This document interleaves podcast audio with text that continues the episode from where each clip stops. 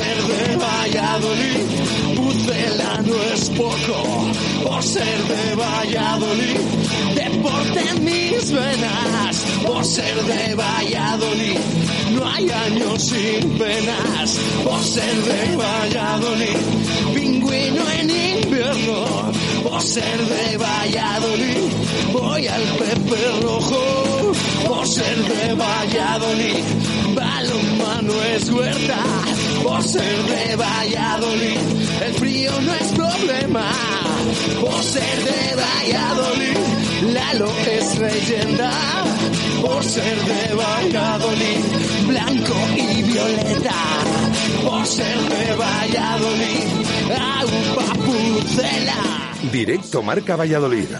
Chur Rodríguez. jugar en primera.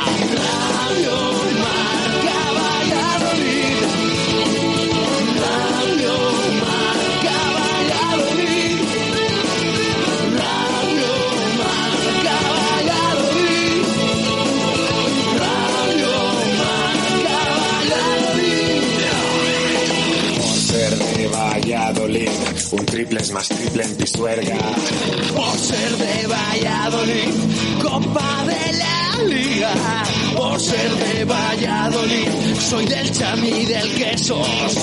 Por ser de Valladolid, el deporte es esto. Por ser de Valladolid, se sufre hasta en 90. Por ser de Valladolid, las chicas también juegan. Por ser de Valladolid, básquet con ruedas. Por ser de Valladolid, yo siempre voy con el pucela.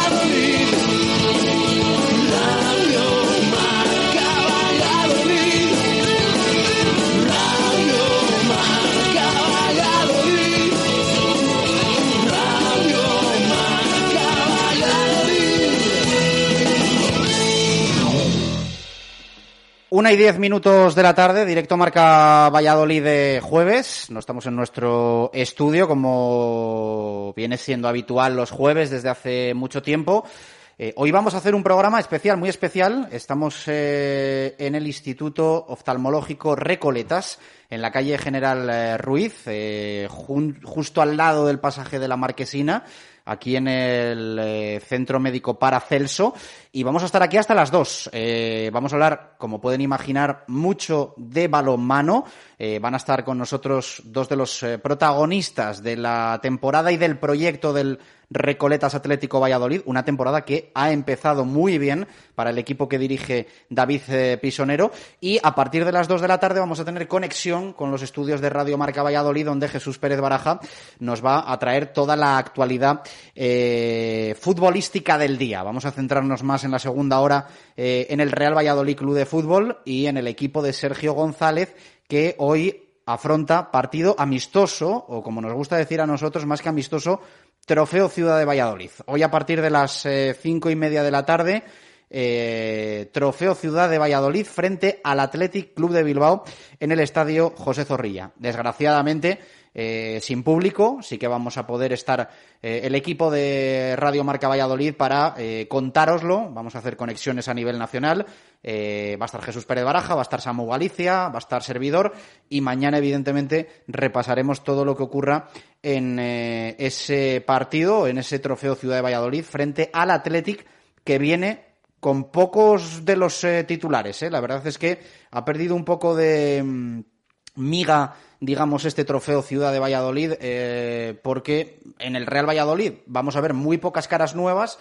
Evidentemente entendíamos que era un partido para rodaje de Seidillanco, para rodaje de Roque Mesa, y estos jugadores no van a estar. Evidentemente es pregunta obligada para Sergio González en el postpartido, porque se ha decidido, bueno, Yanco tenía molestias, pero sobre todo Roque, que quizá entendíamos era un partido para que se fuese soltando con la camiseta del Real Valladolid, no va a estar hoy en el estadio José Zorrilla. Eh, vamos a tener una primera conexión con el estudio para que Baraja eh, nos cuente eh, cómo viene el día y de qué tenemos que estar pendientes en clave Real Valladolid durante las próximas horas. Porque, además, había prevista rueda de prensa de presentación de Miguel de la Fuente con el Club Deportivo Leganés y habrá que estar atentos a ver si ha dejado o deja algún titular. Jesús, ¿qué tal? Buenas tardes, ¿cómo estás? ¿Qué tal, Chus? Buenas tardes. Lo dicho, eh, que nos deja este, este jueves 8 de octubre en, en clave Pucela.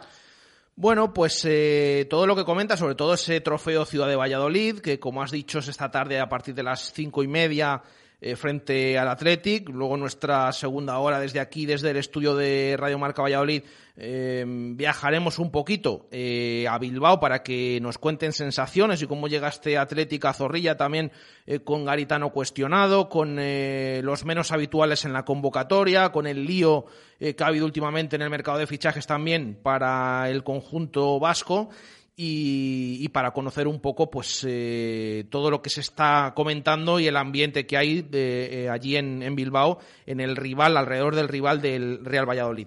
Eso en cuanto al eh, trofeo Ciudad de Valladolid que se juega esta tarde en Zorrilla. Estaremos también pendientes como has comentado de hecho lo estamos ahora mismo de esa presentación de Miguel de la Fuente anunciada en un principio a la una en punto de la tarde y sí que llevamos unos minutos esperando en eh, ese canal YouTube del Leganés. Está anunciada la presentación, vemos una foto con la camiseta del Real Valladolid de Miguel de la Fuente. Bienvenido, Miguel. Eh, pone en, esa, en esa ventana en el YouTube del, del Leganés con el escudo del conjunto pepinero. Eh, y decía que llevamos un rato pendiente porque sí que es verdad que en la tarde de ayer el equipo, el conjunto pepinero había anunciado que iba a ser a la una de la tarde. De momento parece que no ha empezado. De hecho, había un contador hasta hace poquito eh, que parece que sí va la cosa hasta y media. Y ahora eh, parece, está anunciado a la una y cuarto. Así que en nada va a hablar Miguel de la Fuente, se va a producir esa presentación y por lo tanto estaremos pendientes para, en nuestra segunda hora, contarles eh, todo lo interesante que haya dicho el ex jugador del Real Valladolid. Eso por otra parte, sí, Chus, me decías.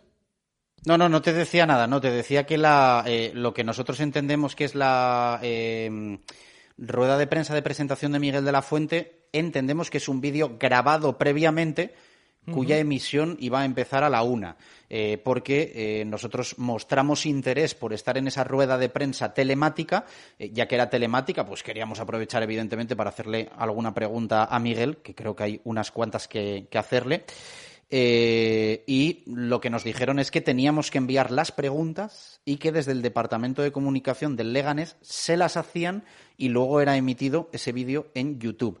Desconozco si la emisión es en directo, aunque intuyo que primero lo graban y después lo emiten. Y vamos a ver si las preguntas que nosotros le hemos enviado a Miguel de la Fuente, pues las acepta el Departamento de Comunicación del Club Deportivo Leganés, que debería aceptarlas. Y vamos a ver qué responde el ya exjugador del, del Real Valladolid. Es, es, lo que comentaba, que sí que es verdad que en esta ventana de YouTube vemos directo, pone directo, presentación de Miguel de la Fuente, pero de momento no no se puede visualizar. Así que quizás lo que dices tú, se graba antes, se pone después, pero bueno, eh, veremos. Si simplemente algún detalle más, en nuestra segunda hora también eh, vamos a repasar un poquito qué compromisos internacionales tienen los jugadores del Pucela con sus selecciones y también tendremos especial de goles y gestas para cerrar este directo Marca Valladolid de jueves con un ranking particular que nos va a hacer Pedro Rodríguez después, una vez cerrado este mercado de fichajes, sobre los fichajes de la historia del Real Valladolid. Así que todo eso tendremos en nuestra segunda hora y estaremos muy pendientes de todo ello. A las dos eh, te escuchamos, Jesús. Un saludo. Un abrazo, chao. Primera hora desde la calle General Ruiz en Valladolid, en el centro de Valladolid, en este Instituto Oftalmológico Recoletas. Voy a saludar a su gerente, Javier Moralejo. Javier, ¿qué tal? Buenas tardes, ¿cómo estás? Hola, buenas tardes. Bueno, muchísimas gracias por eh, recibirnos aquí en este centro eh, espectacular que me atrevo a decir que hay poquitos en España como, como este Instituto Oftalmológico Recoletas en el que, en el que nos encontramos. Bueno, lo primero que, os tengo que decir en nombre de, Red Hospitalaria Recoletas y, de, y del propio instituto, bueno, pues agradeceros el que, el que estéis aquí, el que estéis en nuestras instalaciones y que de alguna manera a través vuestro pues eh, llegue el mensaje del instituto a la, a la sociedad a la cual nos debemos. Efectivamente, eh, tenemos un, bueno, pues un proyecto que es el Instituto Oftalmológico Recoletas que hoy tiene poco que envidiar a, cualquier eh, centro de referencia a nivel, a nivel España, ¿no? a nivel Europa. Nosotros aquí se conforma un proyecto con, con una tecnología altamente especializada, con una capacidad diagnóstica y técnica pues que nos permite acometer toda la especialidad y las diferentes eh, patologías que se sustentan y todo eso conformado pues con, con, un equipo eh, de profesionales de oftalmólogos especializados en cada una de las patologías y sus especialidades con una cualificación muy alta. Un gran equipo que soluciona, que resuelve cualquier problema que tengamos eh, en la vista. Hoy, por cierto, no hemos elegido al azar el día para estar aquí en, en, IOR, en el Instituto Oftalmológico Recoletas, sino que hoy es el Día Mundial de la Visión y es también un poco el, homenaje que queremos tener aquí al importante número de profesionales que, pueden hacer posible esto. Efectivamente, eh, hoy es el Día Mundial de la Visión. Nosotros también hemos querido tener un gesto hacia la sociedad hemos hecho una campaña de varios días en los cuales, bueno, pues eh, teníamos la, dábamos la oportunidad a pacientes por encima de 45 años de que tuvieran una consulta con nosotros de una forma gratuita, de que nos conociesen y de, y de esa labor social que también, que también tenemos, ¿no? Eh, el proyecto, pues, pues eh, la verdad es que, que, mm, cada día va a mejor velocidad, damos mayor cobertura asistencial, cada vez yo creo que, damos una mejor calidad asistencial a, los pacientes y, ello pues nos congratula, ¿no? Continuamos en el Instituto Oftalmológico Recoletas, aquí en la calle General Ruiz, en el Centro Médico Paracelso, con su gerente Javier Moralejo, eh, muy a gusto, aquí haciendo nuestro directo Marca Valladolid de jueves, en unas instalaciones espectaculares, en el que es el Día Mundial de la, de la Visión. Entiendo que importante también tener el refuerzo que ofrece un grupo tan, tan importante, consolidado y en expansión como, como es Grupo Recoletas, ¿no, Javier? Por supuesto, eh, para nosotros y para los pacientes. Eh, no en vano, eh, desde el grupo vemos 11.000 pacientes diarios y, es un, y el IOR no deja de ser un proyecto transversal del grupo y de alguna manera va alineado a nuestra labor, que es pues, dar servicio y ser responsables de la salud en, Castilla y León. ¿no? Y es muy importante para nosotros el respaldo y la capacidad integradora que tenemos en la oftalmología dentro de lo que es el grupo hospitalario. Eh, tenéis pacientes no solo de Valladolid, que además este directo marca Valladolid llega casi hasta Salamanca, Palencia, la provincia de Valladolid y alguno que nos esté escuchando, pues evidentemente puertas abiertas para, para todos, ¿no? Bueno, el, el, IOR, eh, el Instituto Oftalmológico de Recoletas, tiene sede en Valladolid, en Zamora, en Palencia y en Burgos. Pero no es que solo recibamos pacientes de estas provincias donde estamos posicionados. Tenemos la gran suerte de que, de que en el día a día y cada vez de una forma con mayor frecuentación estamos recibiendo pacientes de otras provincias que vienen a, patologías críticas, a, situaciones muy específicas, donde nosotros aportamos un hecho diferenciador. Eh, ¿Por dónde pasa un poco el futuro del IOR, del Instituto Oftalmológico Recoletas? ¿Qué retos tenéis en el, en el futuro? Que me han dicho a mí que ya incluso estáis pensando en alguna expansión porque se os queda hasta un poquito pequeño esto con la, con la demanda que tenéis. Bueno, pues la verdad es que el futuro de, del Instituto Oftalmológico Recoletas es un futuro halagüeño, es un futuro en el que todo el equipo creemos, en el que trabajamos para que haya un crecimiento eh, sostenido a nivel de recurso humano, a nivel tecnológico. Tenemos un objetivo permanente que es, es el paciente, es, nuestro bien preciado al cual nos debemos y de alguna manera las instalaciones, pues por estar dentro precisamente del Centro Médico Paracelso, pues tenemos capacidad de crecer y de hecho a futuro cercano tenemos un proyecto para que así sea. Eh, bueno, me has dicho antes fuera de micro que eres eh, futbolero y que, bueno, tú no eres vallisoletano, pero sí que sientes esa simpatía, ¿no? Por el, por el Real Valladolid y por su permanencia en primera división y sus éxitos. Eh, efectivamente, soy futbolero y, soy, lógicamente, del Real Valladolid, ¿no? Y yo creo que, además, eh, tiene que ser protagonista y, se dan las circunstancias para que cada vez eh, sea de una, de una, de una mejor forma, ¿no? Eh, os agradecemos que nos permitáis estar hoy aquí haciendo este, este programa especial en el Día Mundial de la Visión. Yo creo que es el, día para ello y os felicitamos por el, por el trabajo que tenéis a, a disposición y a servicio de, de todos los vallisoletanos. Muchas gracias. Gracias por, por darnos esta oportunidad de acercar eh, el instituto y Recoletas en sí a la, a la, sociedad. Gracias, Javier. Gracias. Javier Moralejo es el gerente del Instituto Oftalmológico Recoletas. Eh, vamos a continuar aquí porque queremos tener más voces. En nada va a estar con nosotros eh, también Diego Camino, eh, Mario Arranz, el presidente del Recoletas Atlético Valladolid. Antes, eh, Jesús Pérez Baraja, eh, ¿ha tenido ya lugar ese, esa presentación de, de Miguel de la Fuente con el Leganés? Bueno, pues de momento no. Todavía todavía seguimos eh, esperando. Sí que es verdad eh, que ha llegado ya a cero ese contador que, que tenía puesto en el eh, YouTube del Leganés. Eh, de momento eh, sí que indican que próximamente eh, van a hacer esa conexión, pero de momento seguimos viendo esa foto mmm, que pone bienvenido Miguel de la Fuente, así que de momento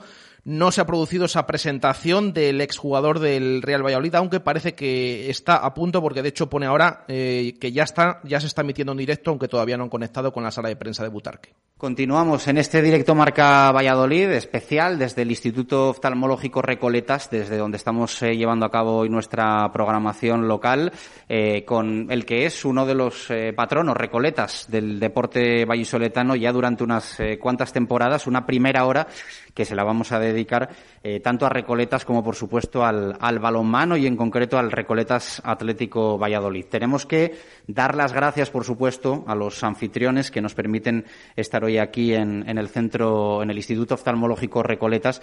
David Galarreta es el director médico. David, ¿qué tal? Buenas tardes, ¿cómo estás? Hola, muy buenas tardes a todos. Bueno, eh, gracias por acogernos en este centro espectacular, ¿no? Entiendo que eh, unas instalaciones únicas que le permiten a, vuestros clientes tener el, mejor trato, la, mayor calidad, eh, absolutamente todo, ¿no? Para todos aquellos que, que quieren tener, bueno, pues una, una revisión o muchas otras cosas de la, de la vista. Bueno, en efecto, el instituto nace ya hace dos años y medio con la ilusión precisamente que comentas, es decir, eh, dotarlo con una tecnología puntera eh, y sobre todo con un equipo humano que pueda tratar a los pacientes con la máxima cercanía para que ellos puedan salir con la máxima satisfacción posible del centro. Eh, cuéntanos un poco eh, qué opciones tienen aquí vuestros clientes.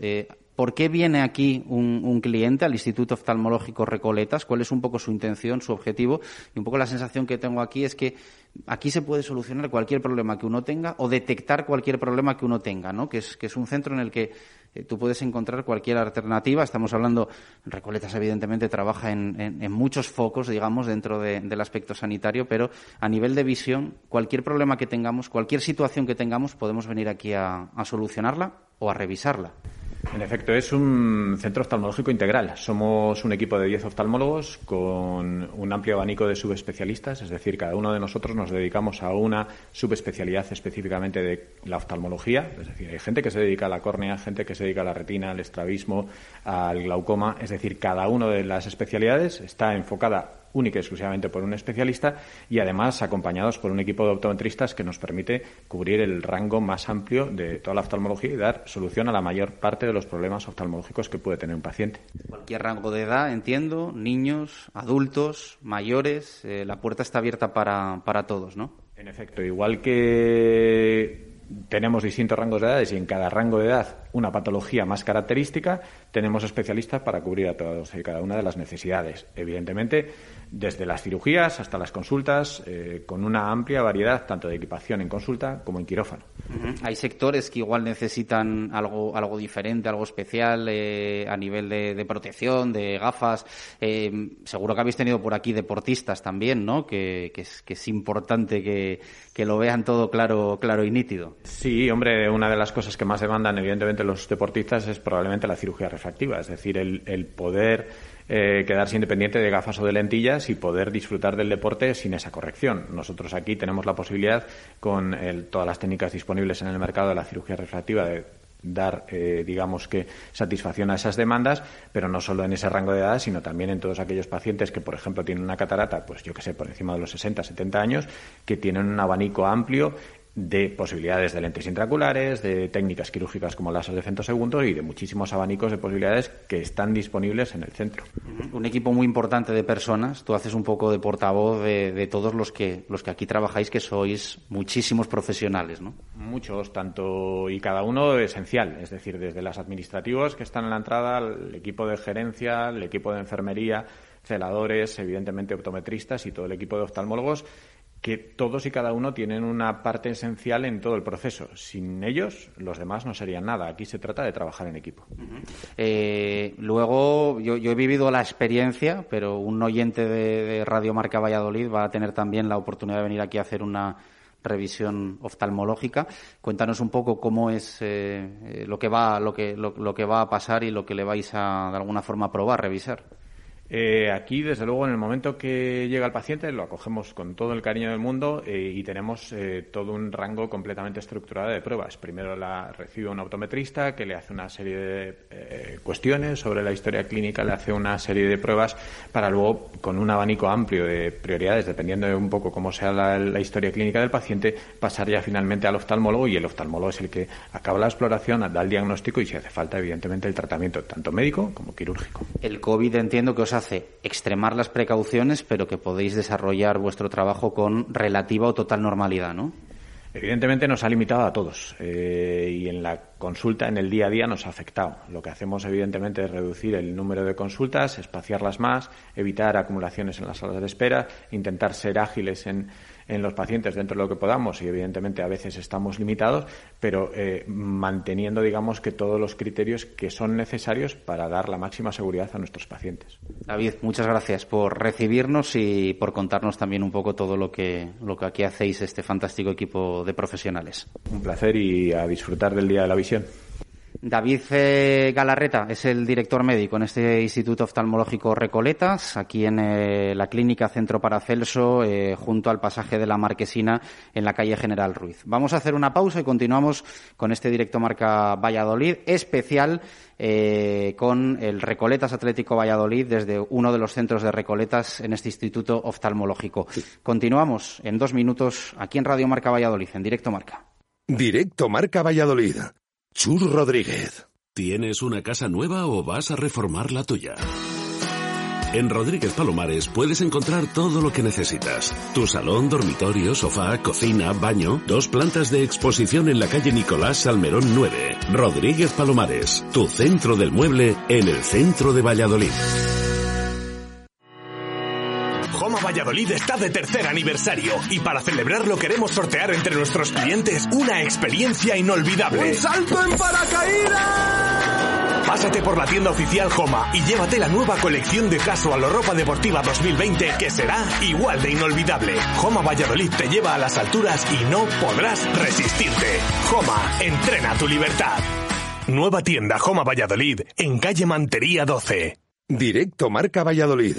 Chur Rodríguez.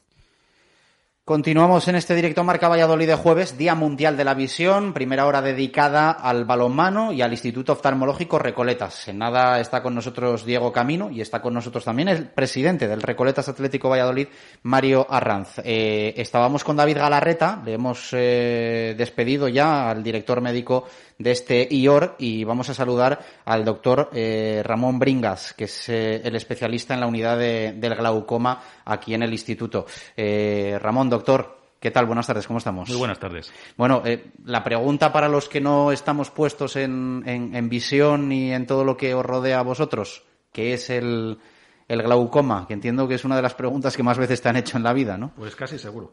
Pues mira, el glaucoma es, un conjunto de enfermedades, no es una sola. Eh, es un conjunto de enfermedades que, eh, cuyos mecanismos de producción varían de unas a otras, pero que, eh, a fin de cuentas, todas ellas acaban encauzándose en un deterioro lento y progresivo del nervio óptico. El nervio óptico, una estructura que lo que hace es comunicar el ojo con el cerebro, ese cable. Bien, nosotros somos capaces a través del fondo de ojo de ver el nervio y ser capaces de conocer cuál es su estado. Eso es un poquito eh, los principios fundamentales de lo que es el glaucoma, que te digo que es un conjunto de enfermedades, no una sola. ¿Nos avisa el ojo, la visión, nos avisa de alguna forma algún síntoma? Bien, eh, cuando hablamos de glaucoma, la gente asocia por defecto el glaucoma primario de ángulo abierto. Es el más común de todos. Dentro de los muchos que hay, el más común es este. Bien, ese, ese tipo de glaucoma en concreto, el más frecuente, sin duda, no avisa. Es decir, cuando el paciente comienza a notar algo en su visión, la enfermedad está muy, muy avanzada. Em, rango de edad. em, Rango la- de edad, ¿La, la bueno. podemos limitar o puede pasarnos en cualquier momento de nuestra vida? Cuando hablamos, volvemos a decir, glaucoma primario de ángulo abierto, eh, lo normal es que estamos hablando de pacientes por encima de los 40-45 años. Ahora bien, si hablamos de otros tipos de glaucoma, existen glaucomas congénitos, que te los puedes encontrar al año de vida, los primeros meses, glaucomas juveniles, por debajo de 35 años, glaucomas traumáticos, en cualquier momento puede sufrir un traumatismo y ese traumatismo generar un problema con la presión ocular a medio y largo plazo.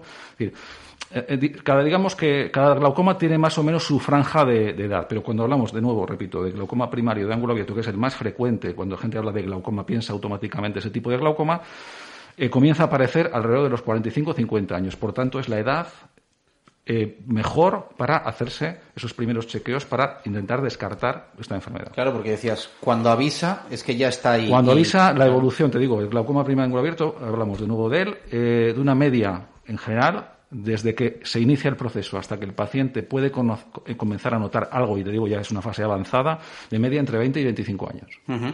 Eh, importantísima la, la prevención, ¿no? Por lo tanto, que es una de vuestras misiones aquí en el, en el IOR. Fundamental. Cualquier tipo de persona que se acerca con nosotros, indudablemente hay que tomar la presión ocular. Y me da igual que tenga 40, que tenga 30, que tenga 50. Pero, por supuesto, a partir de los 40 es obligatoria. Pero por debajo, no olvidemos que existen otros tipos de glaucoma que pueden aparecer, como son los pigmentarios, los glaucomas juveniles. Por lo tanto, es necesario tomarse la presión ocular en cualquier revisión oftalmológica rutinaria. Si el problema lo tenemos, ¿a qué nos enfrentamos?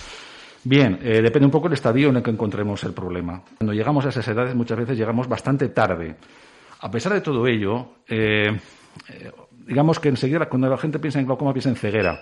Afortunadamente, afortunadamente a día de hoy, muy poca gente acaba quedando ciego por glaucoma. Indudablemente en la 11 existen pacientes eh, incluidos eh, que tienen un glaucoma, que han llegado a una situación terminal de glaucoma y han perdido la visión de uno o de los dos ojos. Pero realmente no es muy habitual. Es decir, gracias a Dios disponemos de tratamientos bastante eficaces para conseguir frenar la enfermedad. Porque si me vas a preguntar lo siguiente, ¿esto se cura?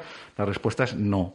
El glaucoma no se cura, ninguno de ellos se puede curar. Lo único que puedes hacer es controlar la enfermedad, intentar que no progrese. Evitar un mal mayor. eh, Efectivamente, me si la enfermedad llega a un estadio X, intentar que no vaya más allá. Eh, ¿Cuáles serían los tratamientos? Bien, básicamente tenemos tres pilares fundamentales. El tratamiento médico, a base de las clásicas gotas. ¿eh? Los- las gotas lo que hacen fundamentalmente es, con diferentes mecanismos de acción, de manera que se pueden combinar algunas de ellas, reducir la presión ocular.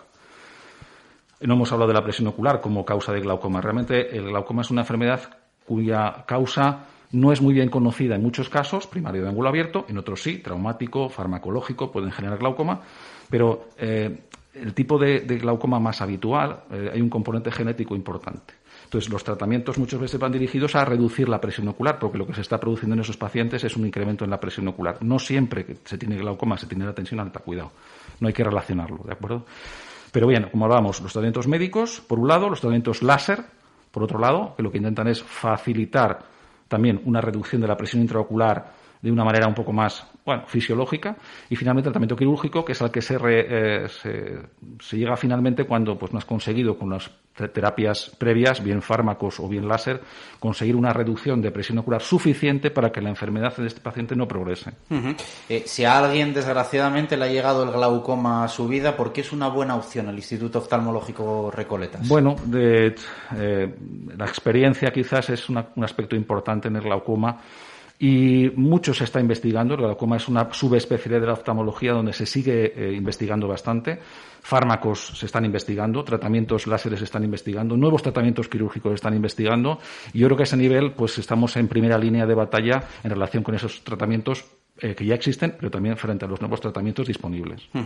Eh, Día Mundial de la Visión, en este jueves, 8 de, de octubre, eh, a un doctor especializado en ello, ¿qué, le, qué le dice este día y, y qué, qué le hace pensar un poco qué concienciación tenemos que tener con la visión? Bueno, pues básicamente lo que hablamos al principio, las revisiones oftalmológicas rutinarias como otro tipo de revisiones de otro tipo de especialidad, pues son importantes. Y yo creo que cada vez más es cierto que la gente, cuando viene y acude, muchas veces viene a revisión, viene a revisión, viene a revisión. Oye, sé que yo no noto nada, pero por si acaso vengo, y efectivamente hay patologías oculares que no dan la cara y que cuando uno empieza a notar algo, eh, la situación es avanzada. Podemos hablar de problemas maculares, en este caso el problema de glaucoma. Entonces, cuanto antes encontremos cualquier tipo de circunstancia que pueda hacernos que pensar que este paciente puede evolucionar hacia, mm, antes podremos ponerle remedio, con lo cual nos evitaremos esos 20, 25 años de retraso que entonces sí que podíamos haber ganado. Entonces, es el concepto de revisión precoz, de una revisión rutinaria,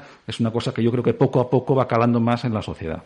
Doctor Bringa, Ramón, le damos las gracias por compartir unos minutos de, radio que seguro para muchos de nuestros oyentes han sido eh, productivos y a muchos nos pueden servir también nunca sabes, en un presente o en un futuro eh, como, como, como alerta y ese mensaje también para, para prevenir. Muchas gracias. Gracias a vosotros. Eh, los doctores de este Instituto Oftalmológico Recoletas, que bueno, pues era interesante, ¿no? Charlar con ellos para conocer de primera mano qué es lo que aquí tratan, qué es lo que aquí trabajan y qué es lo que ofrecen este gran servicio de profesionales que aunado con la tecnología garantiza las mejores eh, soluciones para, para, la visión. Eh, bueno, pues son ya la una y 41 minutos de la tarde, este programa especial que estamos haciendo desde la calle General Ruiz, en el eh, Centro Paracelso, Instituto Oftalmológico Recoletas. bueno, pues evidentemente queremos hablar también de, de balonmano, ¿no? es Recoletas uno de los patronos, además ya desde hace unas cuantas temporadas, del deporte de Valladolid, con ese patrocinio principal al eh, Atlético Valladolid, al Recoletas Atlético Valladolid, que prácticamente ya va una cosa de la, de la mano de la otra.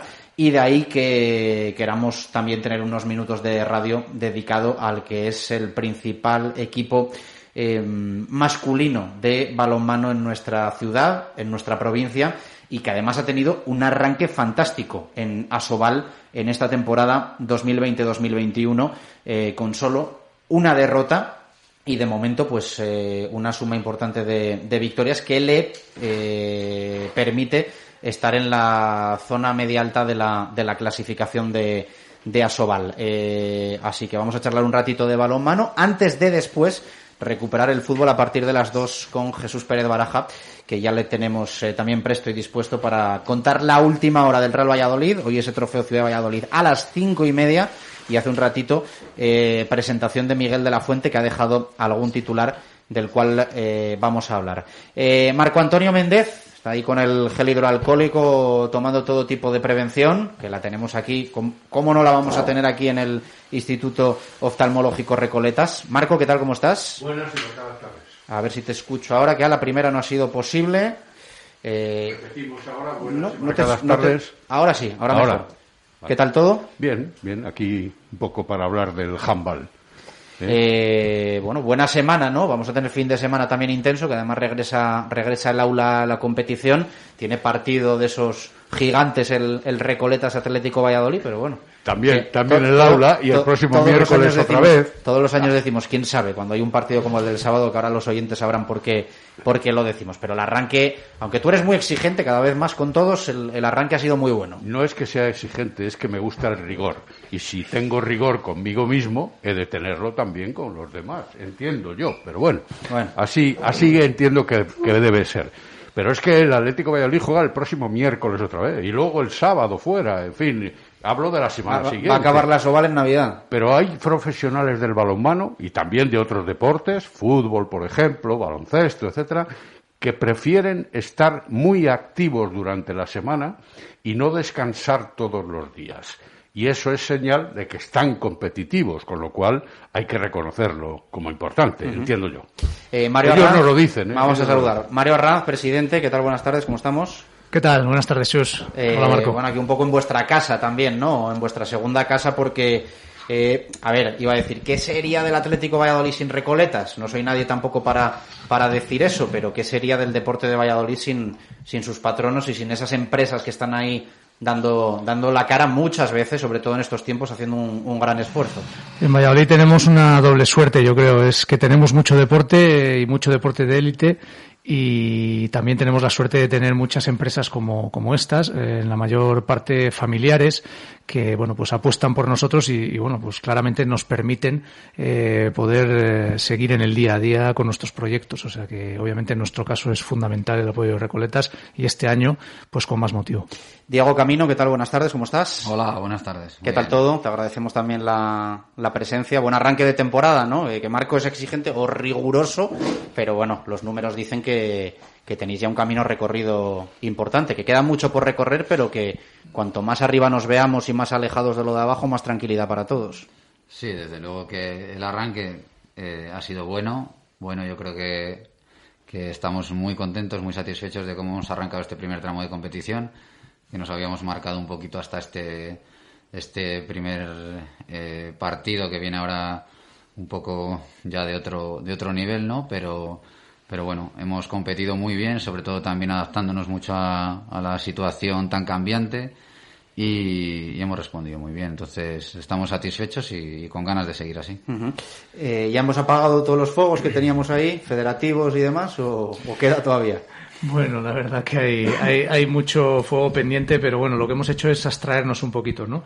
Antes he estado más en la primera línea del fuego, ahí eh, dentro de la comisión delegada de, de Asobal, pues batallando en muchos campos, fundamentalmente con, con la Federación Española, y, y bueno, es algo que, que bueno, que está, está todavía en ciernes y, va, va- a dar bastante que hablar en el, en el futuro, pero bueno, ahora estamos centrados todos en, nuestro club y en, y en hacer las cosas bien aquí, que creo que es lo primero para nosotros. Mario, una pregunta federativa rápida. Efectivamente, lo que mejor o lo que más nos interesa es lo nuestro, pero también es nuestro el tema de las relaciones Asobal-Federación Española.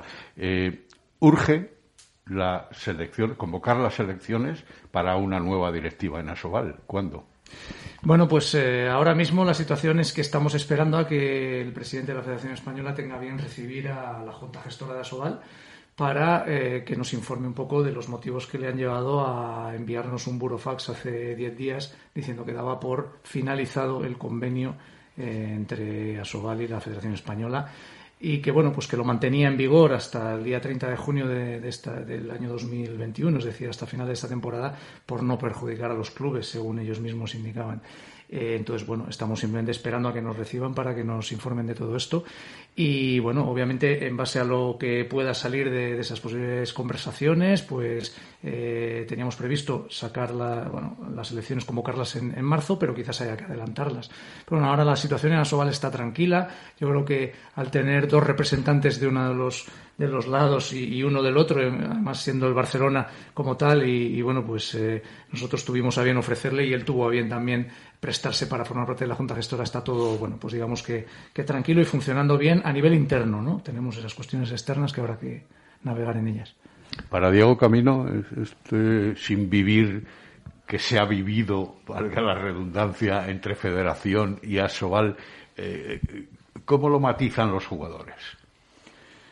Bueno, pues la verdad es que el sentir de, de la parte de, de los jugadores es de, de incredulidad por buscarle un, un término, ¿no? Porque no, no lo entendemos muy bien, ¿no? El, el que, el que no, no seamos capaces de, de ponernos de acuerdo eh, para poder hacer avanzar un deporte que lo primero que necesita es eh, unidad. El empuje de todos. Eso es, el empuje, el entendimiento, eh, la capacidad de ceder en las posiciones y, y buscar una unión en unos momentos tan complicados eh, como los que tenemos, que, que ya de por sí eh, tienen una alta dificultad y que si nosotros mismos nos ponemos palos en la rueda, pues, pues lo hará más difícil, sin duda. Y, y luego, pues, eh, eh, querremos eh, tener una liga potente, tener unas bases potentes y Si no eso es muy complicado si no nos ponemos de acuerdo. estamos minando la parte de abajo, ¿verdad? Eso es, entonces, bueno, antes de mirarnos en espejos de, de otras ligas muy potentes, pues primero yo creo que hay que hacer las cosas bien y, luego poder avanzar todos de la mano. Antes, eh, fuera de micrófono, hablábamos, eh, Mario, bueno, incluso Diego también, eh, de la situación organizativa del club y de la situación deportiva del Atlético Valladolid. La situación organizativa está respondiendo un poco a las expectativas, pero, por ejemplo, la campaña de socios lógico, por otro lado, no está cumpliendo las necesidades del club, digámoslo así. Sí, bueno, eh, ya dijimos el día del, lanzamiento de la campaña de abonados que, bueno, el umbral mínimo en el que nos tendríamos que mover para no tener problemas de viabilidad eran los mil abonados. ¿De viabilidad presupuestaria? Efectivamente, así es, eh, eran los mil abonados y bueno, pues justo estamos en esa cifra, ¿no? Nos quedan dos abonados para llegar a esa cifra de mil. Y bueno, con lo cual, bueno, estamos satisfechos eh, y además tenemos que reconocer el esfuerzo que ha hecho toda nuestra afición.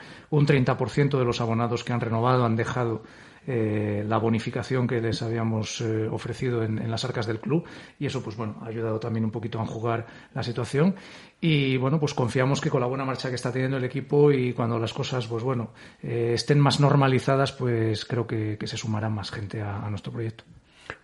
Hay otro hándicap también en esa viabilidad económica que es el que la taquilla no existe. Eh, ¿Cómo ha encajado la afición esto del 50% de aforo, al menos en estos momentos?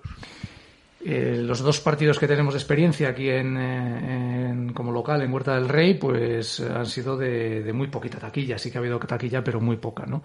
Eh, entonces, bueno, pues yo creo que la gente se, está adecuando bien a la situación, la gente va con tiempo para acceder al pabellón, para buscar su, su lugar dentro de su zona y está todo funcionando razonablemente bien. Esperemos que siga así, porque bueno, pues nuestro compromiso era devolver la parte proporcional del abono que no disfrutarán eh, al final de temporada. Entonces, cada partido que no se pueda ver sin público, pues nos supondría un coste. Por contra, pues bueno, el acuerdo al que hemos llegado con, con la televisión de, local de Valladolid, la 8 Valladolid, eh, nos va a permitir eh, producir esos partidos y, y, ofrecérselos.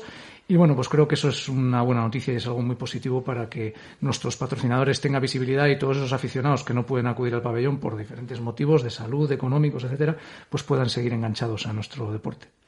Eh, para, el, para esta temporada todo el mundo os habéis sacrificado. Bueno, nos hemos sacrificado en el sentido general, ¿no?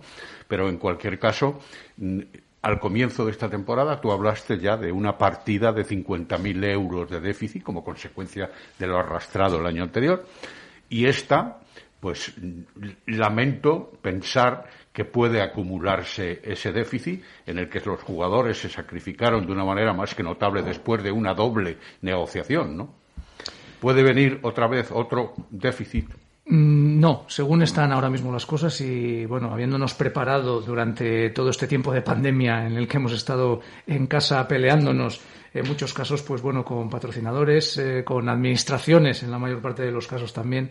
Eh, bueno, yo creo que hemos conseguido estar preparados para que si, como decíamos el día del lanzamiento de la campaña de abonados, llegábamos a mil abonados, al menos no hubiera un peligro real y podamos ir enjugando esos 50.000 euros que hemos, bueno, pues conseguido, eh, digamos, diferir en el tiempo con un crédito ICO que ha pedido el, club eh, y bueno pues a, mayores con la mm, rebaja salarial a la cual eh, bueno pues asumieron y aceptaron los jugadores eh, nos permite pues que esos 80.000 euros que tenemos de ingresos de menos en la parte de abonados pues bueno pues se puedan también sufragar por por ese esfuerzo que han hecho ellos y bueno pues que, que hay que agradecer eh, me ha llamado la atención lo del, lo del crédito ICO. Eh, no, me constaba, no lo sé, ¿eh? si hay más clubes deportivos que, pues, se han acogido a esta, a esta opción. Era una opción. Nosotros al final somos una empresa como cualquier otra, ¿no? Entonces, bueno, pues nosotros presentamos nuestros impuestos, tenemos nuestra cuenta de cotización en la Seguridad Social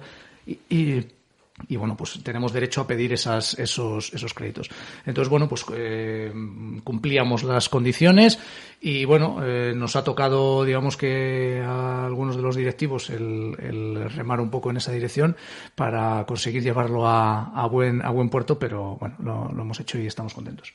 Diego, mm, aceptasteis esa segunda propuesta del club y eso no ha frenado en absoluto la marcha deportiva que va viento en popa de cinco partidos, de diez puntos teóricos, digamos, ocho ya en el casillero, lo comentábamos al principio, y aquí yo doy opinión, no informo, me gusta cómo estáis jugando.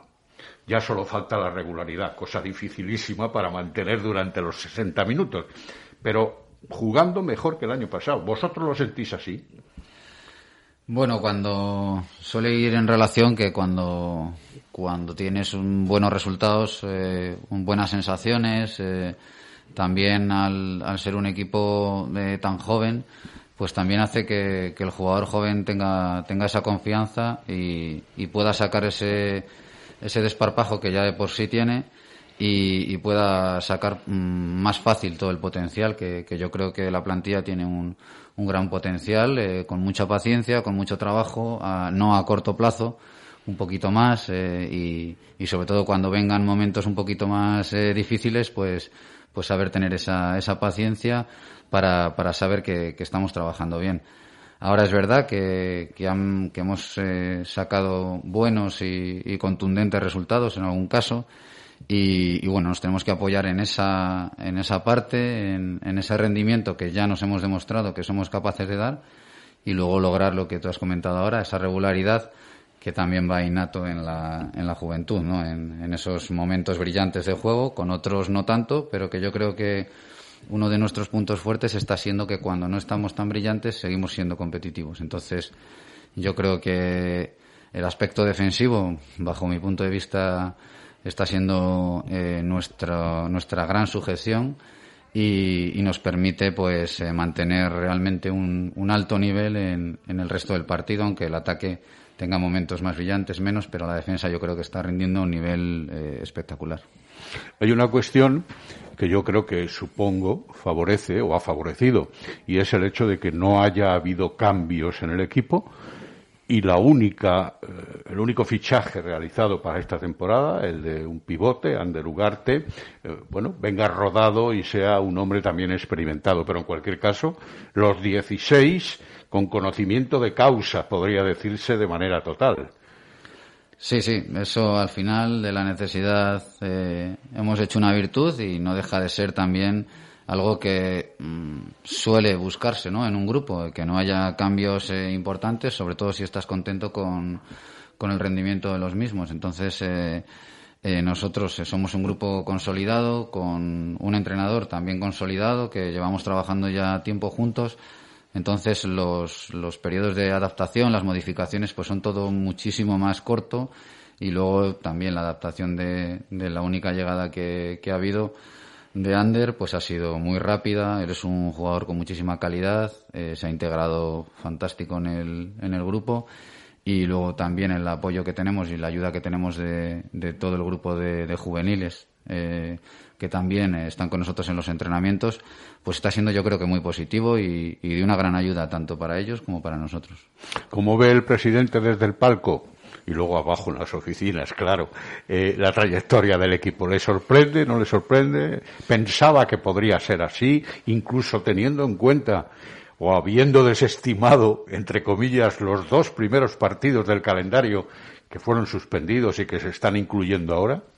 Mm, contentos, obviamente, contentos, pero también lo estábamos cuando, cuando las cosas no iban bien, ¿no? Porque, bueno, vemos el trabajo diario que realiza toda la plantilla del cuerpo técnico y, y eso es lo que nos tiene que, que, servir para decir si estamos contentos o no. Si la gente trabaja bien, luego obviamente los resultados pues importan mucho, sobre todo para la afición, pero a nosotros lo que nos importa es eso, el día a día.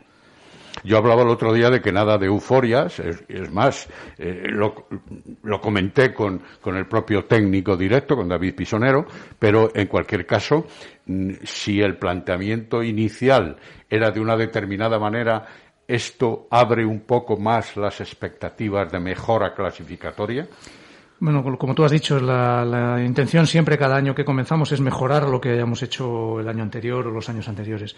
Y bueno, pues en esa línea seguimos. Sobre todo ahora nuestra cabeza está puesta en, en intentar clasificar entre los ocho primeros a final de la primera vuelta para poder acudir una vez más, por segunda vez en nuestra historia a la, a la final a ocho de la Copa del Rey. Ese es el objetivo y eso es en lo que tenemos las miras puestas. Pero aquí, según está la competición, estamos viendo que como te despistes dos partidos o tres, eh, pasas de estar el quinto o el sexto a estar el decimotercero o decimocuarto cuarto, con lo so, cual sobre todo en una temporada en la que hay alternativas de no juego, es decir, suspensiones como consecuencia de la pandemia y la clasificación da vuelco sin jugarse o jugándose, ¿no? Por eso hay que, bueno, pues encontrar esta situación motivante para seguir haciendo bien los deberes y, bueno, pues que mientras otros están peleándose con jornadas perdidas y con, a lo mejor con partidos perdidos, pues bueno, nosotros estemos en una situación tranquila que, que nos va a venir bien, como comentaba antes Diego, por la juventud un poco de la mayor parte del grupo.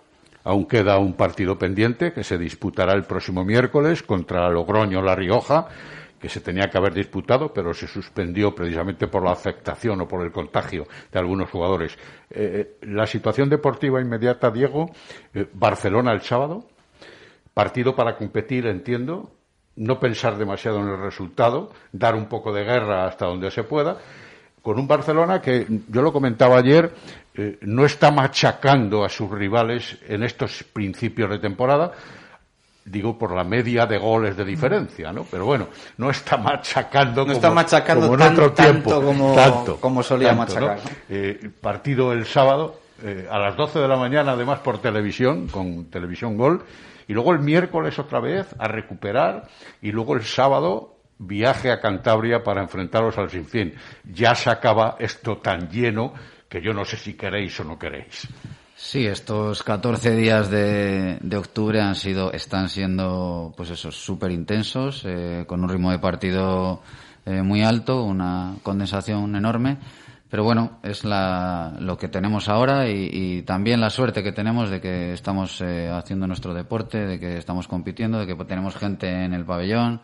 Bueno, vamos a quedarnos siempre con lo positivo y vamos a mirar de manera optimista ilusionarnos a tope, eh, ambición toda, realismo más todavía también, de que nosotros somos un equipo muy joven, con unas limitaciones, como acabamos de hablar anteriormente, pero, pero bueno, nosotros cada partido es el más importante, el partido de Barcelona es especial, es especial, es distinto y, y como tal eh, también es verdad que vamos a ir a tope a competir pero bueno, sabiendo que lo que nos viene después es, eh, otra vez viene nuestra liga y la intención de competir hasta el final, que es el, mantra que tenemos ahí eh, siempre presente, que es competir, competir, llegar al final eh, agarrados a un partido, si puede ser un poquito por delante mejor y seguro que así podemos ir sacando cosas buenas. La gente se pregunta hasta cuándo compite Diego Camino y con las condiciones que mostraste especialmente el otro día y el anterior, eh, batiendo récords de goleadores, jugando allí a la limón en la primera línea con Adrián Fernández. Y bueno, que nos echen lo que sea que nosotros resolvemos. Y además ponemos a más siete al equipo en la segunda parte. Bueno, ahora a nivel individual, que es lo que me estás eh, preguntando, pues pues bueno, eh, más al día a día todavía que lo que te he comentado anteriormente, con la misma ilusión, con la misma ambición, y, pero también con, con la realidad siempre encima de la mesa de, de la edad que tengo, de que esto está más cerca del final que del principio. Pero eso no solo pasa, pero, pasa a ti. Pero te, te reitero que, que, con la ilusión por delante y, y, con las ganas de disfrutar de cada partido, de cada entrenamiento, y, y así seguiré eh, esta temporada. Bueno, pues ponemos el punto y final. Eh, muchísimas gracias a Diego y a Mario por estar aquí con nosotros. Ya decimos en la que de alguna forma es también vuestra casa. Cualquier centro de, Recoletas en Valladolid, en Castilla y León, en este caso en el Instituto Oftalmológico, que podéis venir aquí a haceros una, una, revisión, ¿eh? que no, no viene mal. Mario. Sí, así lo hacemos, ¿eh? Lo hacemos. Vale, vale. Excluyendo las PCRs y los seros. Ah, lo, bueno que tiene Recoletas es que tiene institutos de todo tipo, que tiene servicios de todo tipo y, bueno, pues te dan un servicio completo y, de calidad. Que estáis cumpliendo y que además está resultando positivo, que es sobre todo lo que aquí interesa. Y cuando digo lo de positivo, no digo que los análisis o negativos, sean, positivos. Gracias, Diego. Gracias, Mario. Eh, gracias, Marco mañana, las previas del fin de semana balonmanero con Marco Antonio Méndez. Eh, voy a volver al estudio de Radio Marca Valladolid porque vamos a dejar ya ahí al mando a Jesús Pérez Baraja. Antes de hacer la publi que eh, nos va a dividir el programa de hoy, eh, Baraja, Miguel ha hablado y ha hecho ahí el Leganés un poco la 13-14, ¿no? sí, se le ha preguntado al jugador todas las preguntas juntas, todas las cuestiones que al respecto de su situación en el Real Valladolid el director, eh, perdón, el jefe de prensa del Leganés eh, le ha hecho todas seguidas. Se han escrito varios medios, tal, lo vamos a escuchar en nada, porque además ha sido cortita la rueda de prensa y la vamos a escuchar íntegra, que ha sido bastante interesante. Eh, y pues uno tras otro, tal medio, tal medio, tal medio, y todas estas preguntas, pam, pam, pam, pam, las ha ido diciendo así, y Miguel pues ha respondido. Nos quedamos con ese titular. el Leganés es el club que me ha hecho sentir importante y que me ha dado realmente la oportunidad. Esto es lo que ha dicho Miguel de la Fuente y que no quería hablar mucho más del Pucela porque hoy era eh, para hablar del Leganés. Venga, pues en dos minutos eh, comandas, escuchamos a Miguel, la previa del trofeo Ciudad de Valladolid, el goles y gestas con Pedro Rodríguez y después anunciamos en nuestras redes sociales quién se lleva la revisión aquí en el Instituto Oftalmológico Recoletas, donde hemos estado en nuestra primera hora muy a gusto. Le damos las gracias a todo el equipo de profesionales que trabajan aquí y también al equipo de, comunicación de, Recoletas. Eh, todo tuyo, Jesús, un abrazo. Un abrazo, chao. Hacemos una parada, dos minutos. Jesús Pérez Baraja, hasta las tres, con toda la actualidad del Real Valladolid Club de Fútbol. Directo Marca Valladolid. Chur Rodríguez protección y seguridad. Estas son las máximas en Paraíso 13, porque en Paraíso 13 todos nuestros clientes pueden estar tranquilos en nuestras instalaciones. En Paraíso 13 hemos adoptado todos los protocolos de higiene y seguridad para disfrutar como antes sin correr ningún tipo de riesgo. En Paraíso 13 os estamos esperando para disfrutar de los buenos momentos y de todo el fútbol en directo. Paraíso 13, calle Ramón y Cajal, frente al clínico.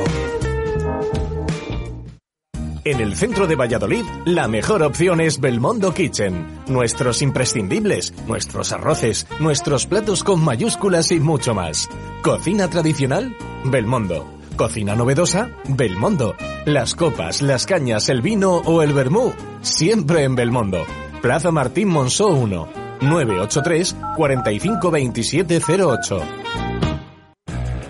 Simancas Autorrecambios, 25 años en Valladolid, diferencian a una empresa con el servicio más profesional para facilitarte las cosas. Distribuimos las mejores marcas de recambios para automoción, frenos ATE y Brembo, embragues Luke y Sachs, baterías Lucas, distribuciones Continental y turbos nuevos y reconstruidos de todas las marcas. Simancas Autorrecambios, en la calle Carraca Nave 12, cerca del Hospital Río Ortega.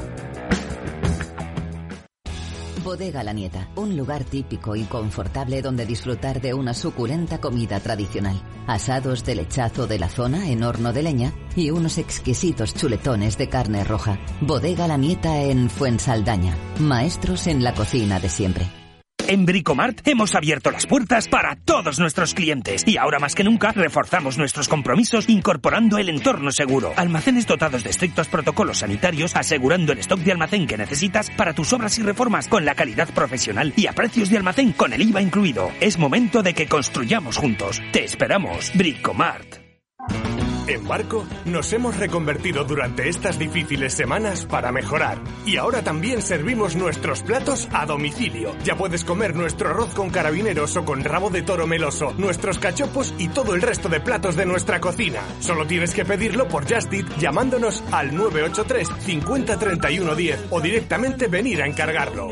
Barco, siempre con nuestros clientes. Barco, Plaza del Salvador, frente a Oletu.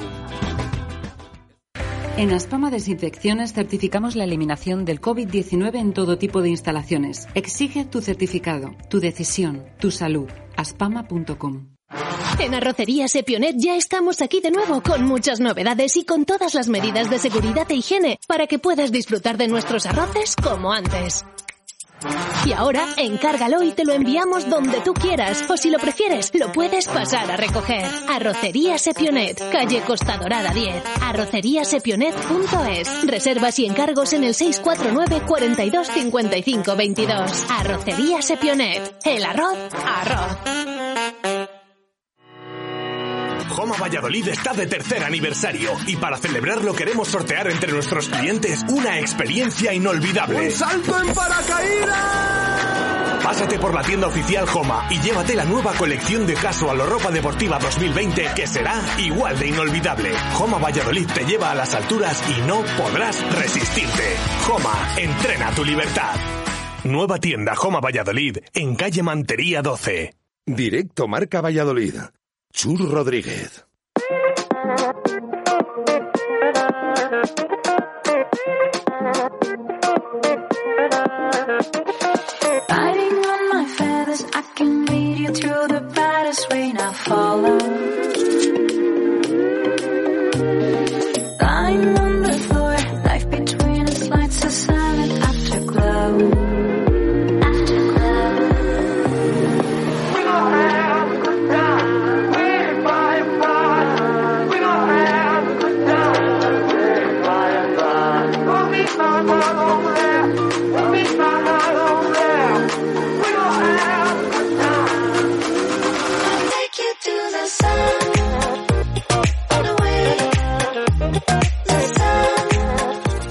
Dos y diez minutos de la tarde. Continuamos en directo Marca Valladolid, ya desde los estudios de Radio Marca, aquí en la capital pucelana.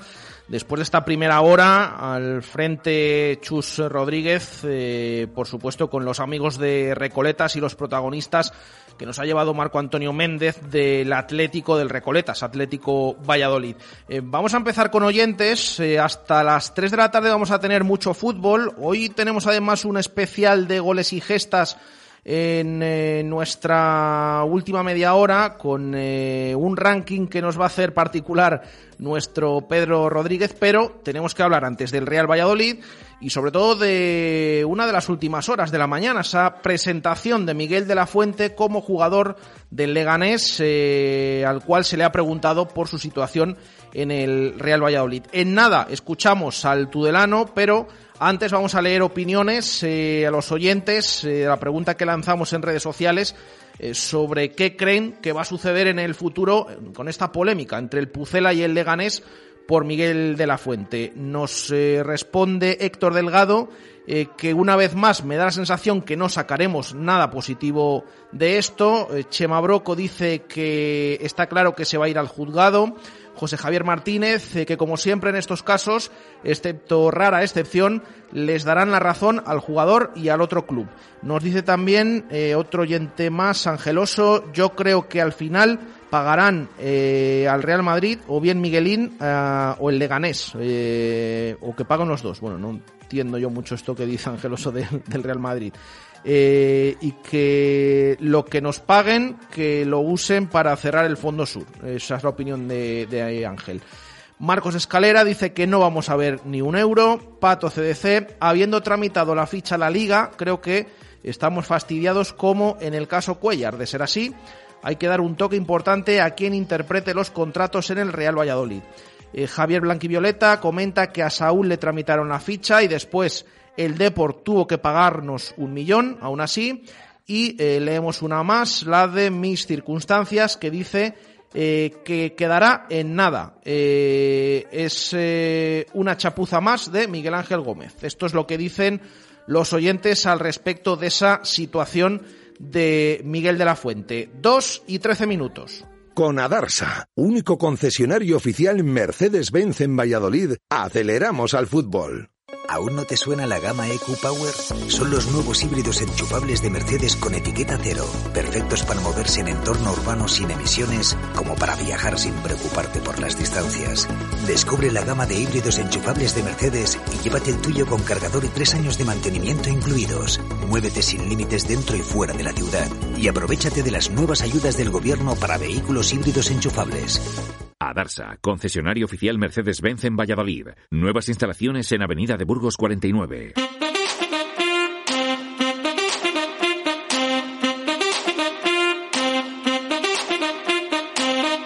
Directos al fútbol.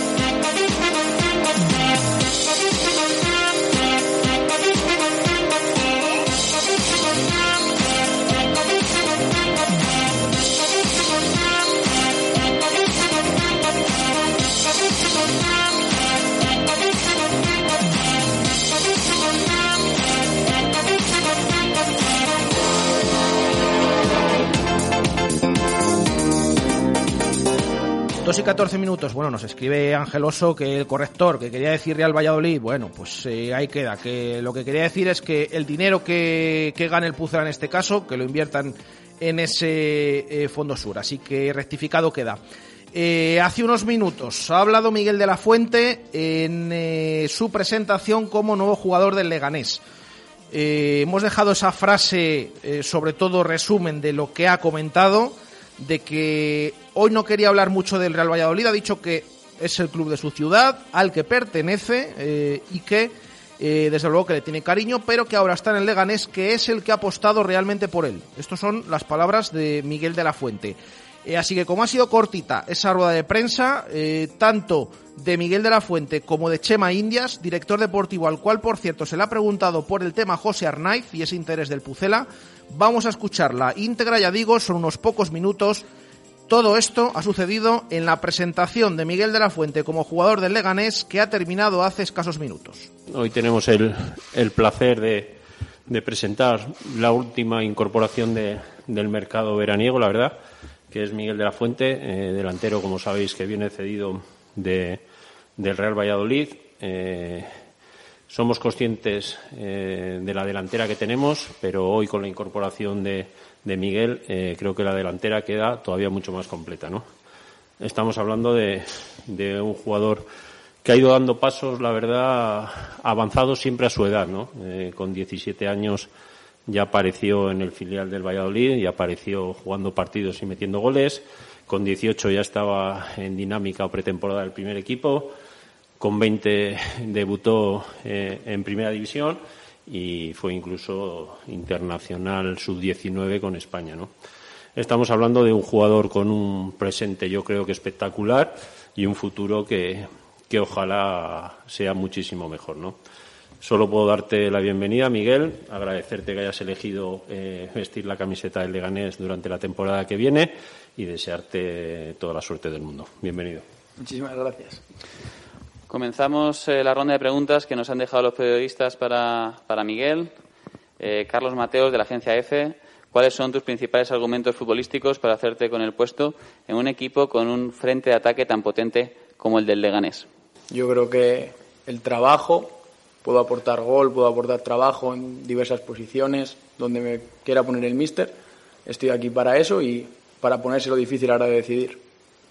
David Pineros, de Somos Lega. Bienvenido, Miguel. ¿Qué te atrae del Leganés y cómo ves tu situación en el equipo con tanta competencia? Del Leganés me atrae que yo creo que es un club que por, por historia por, tiene que subir, su objetivo es subir, me, me atrae, me atrae la forma de trabajar que tienen, todo y yo creo que dentro del equipo la competencia es buena. Yo voy a trabajar y a luchar por ganarme un puesto y, eso es. Hay varios periodistas que preguntan sobre el mismo tema. Alberto Fernández de Onda Cero, Oscar Giro de la cadena SER, Chus de Marca y Radio Marca Valladolid. Así que resumo todas a continuación. ¿Cuál es el motivo de que hayas abandonado el Real Valladolid? ¿Responsabilizas a alguien de ese motivo? ¿Cuál es tu versión del revuelo que se ha montado con tu fichaje por el Lega? Preguntarte si ha sido duro si estás donde quieres estar y si tienes la conciencia tranquila por cómo has actuado. Además, preguntan si temes que den la razón al Valladolid y haya una sanción que te impida jugar esta temporada. La verdad que hoy estoy aquí para hablar del Leganés. Es el club que me ha hecho sentir importante, que me ha dado la oportunidad de estar aquí y yo se lo voy a devolver con trabajo, trabajo y más trabajo para, para hacerlo bien. El Real Valladolid, al fin y al cabo, es el club de mi ciudad, es, es el club al que pertenezco yo le tengo mucho cariño, pero hoy estoy aquí para hablar únicamente del Leganés. Javi Martín del diario AS. Hola Miguel, bienvenido al Leganés. ¿Cómo te ha afectado todo este ajetreo desde el punto de vista deportivo? ¿Necesitarás más tiempo para centrarte y competir? Yo estoy bien, estoy trabajando a disposición del míster y yo estoy para cuando él quiera. Muchas gracias, Miguel. Eh, ahora preguntas para Chema Indias, David Pineros de Somos Lega. ¿Cuál es la versión del club sobre este caso y que realice una valoración del mercado de fichajes? La versión es, creo yo, sencilla y clara, ¿no?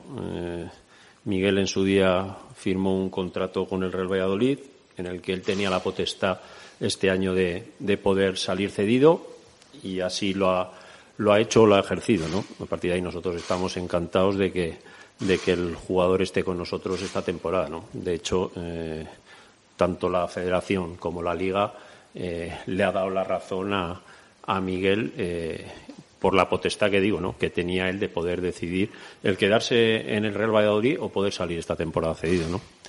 Referente al mercado, la verdad que ha sido, no sé si más largo que otras veces, pero sí se nos ha hecho muy largo porque veníamos también acumulado con, con todo lo que nos había sucedido la temporada anterior, pero es cierto que, que estamos contentos de, las incorporaciones que hemos tenido, que creo que son muy importantes, pero también quiero resaltar de, los jugadores que se han quedado de la temporada anterior, ¿no? Yo creo que ese cúmulo de jugadores nuevos y, de los del año anterior eh, hemos conseguido hacer una plantilla competitiva que ojalá nos lleven a pelear por, por las situaciones que todos tenemos en mente, ¿no? Ejido de la cadena SER, ¿teméis una posible sanción o lo tenéis todo bien atado? Nosotros creo que hemos seguido el curso que había que seguir. Eh, la federación dijo que adelante, la liga tramita la ficha. A partir de ahí, eh, nosotros poco podemos decir, ¿no? Eh, si mañana el Real Valladolid decide eh, tomar acciones legales, estará en, su totalmente derecho, igual que, el Club Deportivo Leganés estará en el derecho de defenderse. ¿no? Javier Martín del diario AS, si fuera posible, eh, bueno, una pregunta para Chema. La primera vez que el Valladolid anunció que tomaría medidas legales si fichabais a Miguel, se quejaron de vuestra actitud en las negociaciones por Arnaiz. ¿Cómo fue aquello? ¿Podrías dar vuestra versión? La verdad que es una situación que me sorprendió bastante, ¿no? Porque yo creo que los clubs podemos decidir lo que hacemos con nuestros jugadores, ¿no? En el caso de José Arnaiz, es cierto que, era apetecible para ciertos equipos de primera división. Tenemos claro que José Arnaiz es un jugador muy importante para nosotros la temporada y es jugador nuestro en propiedad y como tal eh, nosotros somos los que, los que decidimos qué podemos hacer o qué queremos hacer con el jugador. En este caso no, habría, no había nada que hablar porque la decisión estaba más que tomada y era que José Arnaiz se quedara con nosotros y, que nos ayudara en el futuro. Bueno, pues esta ha sido la rueda de prensa, repetimos, íntegra de la presentación de Miguel de la Fuente, que no ha querido hablar mucho más. De hecho, se han hecho todas esas preguntas eh, unidas. Luego también ha hablado, como han escuchado, Chema Indias, director deportivo pepinero, sobre todas estas eh, situaciones. Veremos qué es de Miguel de la Fuente esta temporada. En el Leganés tiene competencia eh, hay arriba unos cuantos delanteros, eh, pero veremos eh, cuántos minutos tiene y, si es importante en esta cesión a Segunda División, con esa frase que hemos destacado, que está en el club que realmente ha apostado por él, como es el Leganés, aunque guarde cariño al Real Valladolid, club al que pertenezco, habla en presente todavía, por aquello de lo de la cesión y demás, pero bueno, es lo que ha comentado Miguel, así que cada uno que saque sus conclusiones, insisto.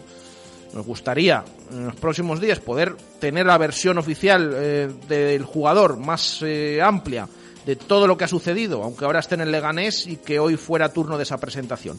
Eh, pero bueno, ojalá que, esto se diera. Dos y veintidós minutos de la tarde. Vamos a hacer una rápida pausa y enseguida volvemos con más contenidos del Real Valladolid que esta tarde hay partido a las cinco y media en Zorrilla, amistoso trofeo Ciudad de Valladolid ante el Athletic. Directo Marca Valladolid. Jesús Pérez Baraja. Joma Valladolid está de tercer aniversario y para celebrarlo queremos sortear entre nuestros clientes una experiencia inolvidable. ¡Un salto en paracaídas! Pásate por la tienda oficial Joma y llévate la nueva colección de casual o ropa deportiva 2020 que será igual de inolvidable. Joma Valladolid te lleva a las alturas y no podrás resistirte. Joma, entrena tu libertad. Nueva tienda Joma Valladolid en calle Mantería 12. En Bricomart hemos abierto las puertas para todos nuestros clientes y ahora más que nunca reforzamos nuestros compromisos incorporando el entorno seguro. Almacenes dotados de estrictos protocolos sanitarios asegurando el stock de almacén que necesitas para tus obras y reformas con la calidad profesional y a precios de almacén con el IVA incluido. Es momento de que construyamos juntos. Te esperamos. Bricomart. ¿Quieres comer un buen menú del día? Restaurante La Dama de la Motilla. ¿Te apetece comer con la familia un buen menú fin de semana? Restaurante La Dama de la Motilla. ¿Te gustan las tapas y el buen vino? Gastrobar La Dama de la Motilla. ¿Comida o cena de empresa? La Dama de la Motilla. Consulta nuestros menús de bodas y comuniones. Te sorprenderán. En el corazón de Fuensaldaña, La Dama de la Motilla. ¿Tu móvil se ha roto? Mega Luisfer Reparación Express. Arreglamos tu móvil en menos de una hora. ¿Pantalla rota? ¿Teclas que no funcionan? ¿Software que falla? Somos los más económicos. Profesionalidad y eficacia. Mega Luisfer. Visítanos en megaluisfer.com o en calle Angustias 13. ¡Wala! Eso será lo que hagas cuando entres por primera vez en la fundición. Mmm. Esa será tu reacción cuando pruebes los platos de la fundición. Porque en la fundición encontrarás un lugar espectacular. Su ambiente, su decoración, sus actuaciones, su cocina. Más de un año a tu lado nos han convertido en un sitio único en Valladolid. Menú diario, cocido los miércoles y abierto todos los días. La Fundición, Avenida de Salamanca junto a Bowling Zul.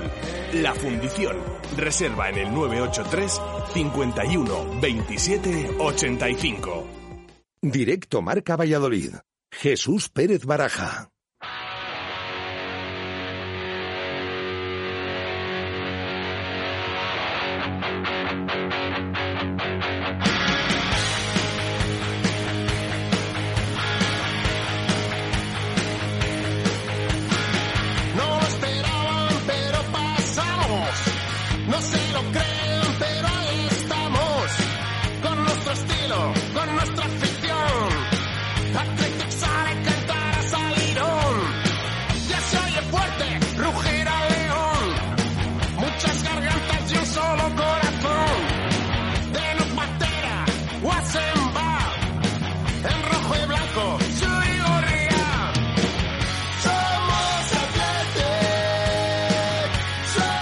Bueno, pues vamos a viajar a Bilbao para conocer un poquito las eh, novedades del rival del Real Valladolid esta tarde en ese trofeo Ciudad de Valladolid a las cinco y media en Zorrilla. Rafa Beato, Radio Marca Bilbao, ¿qué tal? Buenas tardes. Hola Jesús, muy buenas tardes. Bueno, ¿cómo están las cosas eh, por allí, por Bilbao? Porque complicadas.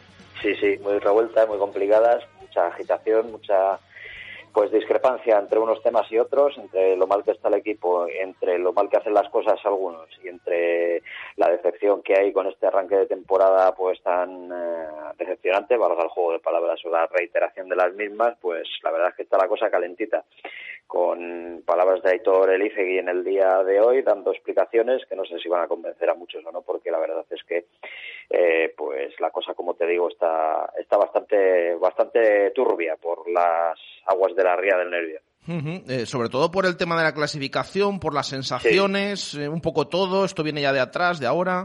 Sí, yo creo que viene un poco ya engarzando el final de la pasada temporada, la decepción que fue el ver cómo el equipo en las dos últimas jornadas no dio la talla, sobre todo en el penúltimo partido de San Mamés contra Leganés, que estaba ya prácticamente descendido y que y que bueno no descendió matemáticamente en San porque ganó el partido y dejó al Atleti fuera de la posibilidad de jugarse en el último partido en un duelo directo con el Granada la clasificación para la competición europea.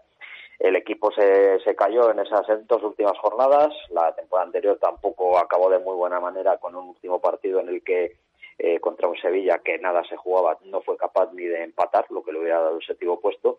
Y son pues dos finales de temporada muy amargos. Cierto es que la clasificación para la final de la Copa pues tapa un poco todas las vergüenzas, las miserias de las ligas y que esta temporada pues eh, planteó en el arranque como pues la ilusión de volver a recuperar un poco el estilo de juego del equipo, la solidez defensiva, la eficacia ofensiva etcétera, etcétera, y ha sido justo lo contrario. Van de decepción en decepción, de petardazo en petardazo. Lo del Cádiz en la jornada intersemanal, pues perder contra nueve en San Mamés en, ese primer partido en casa fue realmente muy duro y el otro día en Vitoria pues el partido y el equipo dio una imagen también tristísima con lo cual pues te puedes imaginar que, que todo el mundo está que se sube por las paredes Garitano cuestionado el episodio de la intento de contratación de Fernando, de Fernando Llorente, que el pasado lunes, el último día de mercado, se convirtió en un sainete impropio de un club serio que se supone que es el Atleti, en definitiva que entre pitos y flautas, pues ya te digo que la gente está, está que trina. Garitano cuestionado, eh, dices, pero ¿tiene un poco fecha, ultimátum eh, a partir de ahora o, se va a ir viendo en función de, de las jornadas? Le escuchábamos a Rafael Corta, que es el director deportivo del club, decir que estaba convencido de que Garitano era el hombre indicado para sacar esto adelante, que había tenido pues eh, ocasiones de demostrarlo ya en, desde que está en, en el Atleti, pero no sé, a mí me da la sensación de que las cosas se, se están torciendo demasiado ya para que enderece la, la nave. Yo he perdido el crédito en, en, buena parte de la grada, que a pesar de no asistir a los partidos, pues bueno, se hace notar desde fuera en el entorno, ¿no? Y también ha perdido cierto crédito en el vestuario con algunas decisiones que, que, que bueno, no están, no están siendo demasiado certeras y yo te diría que ahora mismo está al albur de los resultados si evidentemente a la vuelta de la competición vuelve a ganar, seguirá en el cargo, pero un par de tropiezos más, eh, y si son consecutivos ni te cuento, pues, pues podrían variar todo esto y, y acabar con la era de Garitano en el, en el Athletic, desgraciadamente, pues de, de mala manera. Leía en las últimas horas, eh, por este partido que, que, va a jugar esta tarde en Zorrilla, eh, el Athletic, esa convocatoria de Garitano que sorprendía de alguna manera, no porque fueran los menos habituales, sino que incluso sí. no, no llevaba a Berenguer, ¿no? que es el último fichaje. Pues sí, bueno, yo, yo lo entiendo, ¿eh? yo creo que Garitano tonto no es y, y, no va a exponer a sus jugadores titulares o a un recién llegado a, a, un partido que te sale de aquella manera. Todos sabemos cómo son estos amistosos que son una embarcada para los que juegan habitualmente. ¿no? Que, que al final no tienes nada que ganar, pues si ganas no pasa nada y si palmas pues puedes ahondar todavía más en esa crisis, ¿no? Y ahora mismo están cuestionados pues, pues jugadores importantes del equipo que no están alcanzando su mejor rendimiento y se han quedado todos en casa, incluso Berenguer que ya te digo el otro día debutaba, jugaba el último cuarto de hora y, apenas tenía ocasión de tocar tres cuatro balones, bueno, todavía no acababa de llegar 24 horas antes a Bilbao, o sea que tampoco se le puede tener en cuenta, creo que eh, en este caso, y pensándolo desde el punto de vista de la lógica, yo creo que hace bien Gaisca Garitano en dejar en casa, pues eso, aparte de Unai Simón que está con la selección, pues a, a Capa, a Íñigo Yuri, a Dani García, a Williams, a Raúl García, a Muniain, prácticamente el bloque titular, Berenguer también. Bueno, de hecho, solo Núñez, Unai López y John Morcillo, el chaval, pues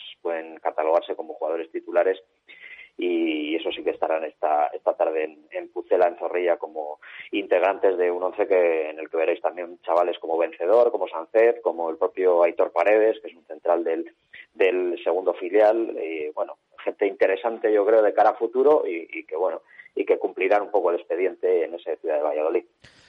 Para cerrar, eh, Rafa, eh, hablabas un poco antes de la situación de Garitano y demás, sí que desde fuera eh, parece que llegó un poco para apagar ese fuego, con ese estilo eh, que era más efectivo, ¿no? Que, bonito. Eh, más o menos esto no ha cambiado, es decir, el Athletic sigue jugando así desde, desde que llegó Garitano.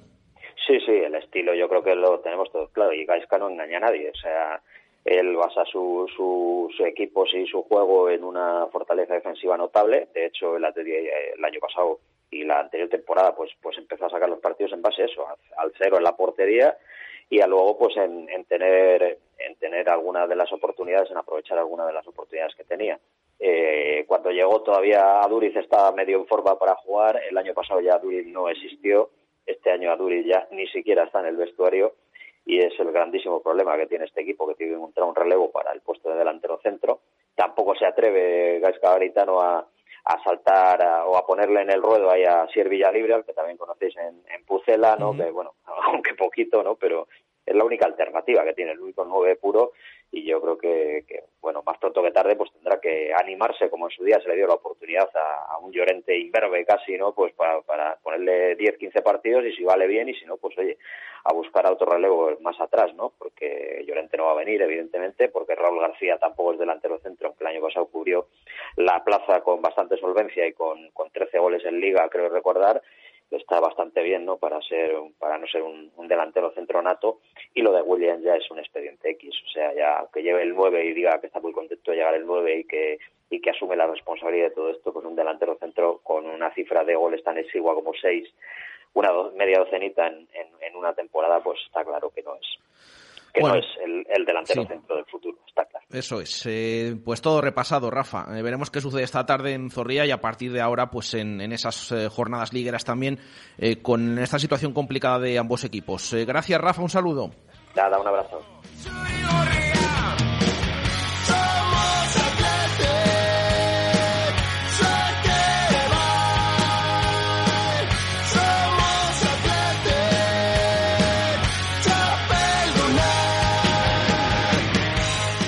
Bueno, pues ahí hemos repasado toda esa última hora del Athletic Club, que es el rival esta tarde, cinco y media en, en Zorrilla, en ese trofeo Ciudad de Valladolid.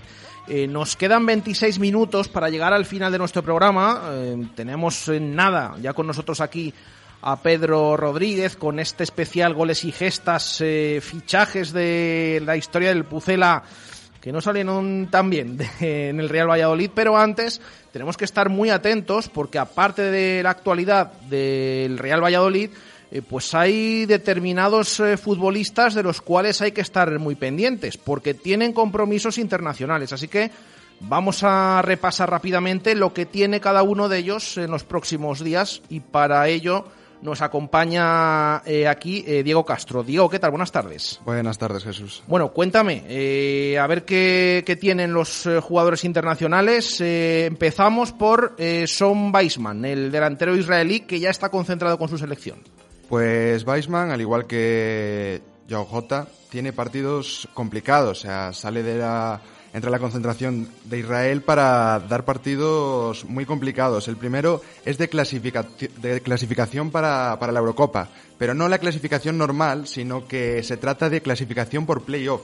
Es decir, que la selección de Israel no pudo clasificarse mediante uh -huh. su tabla de clasificación, entonces accede a una clasificación que es nueva hace un par de años, y en esta clasificación hay 16 equipos y de estos 16 equipos, pues 4, que son los que faltan para la Eurocopa.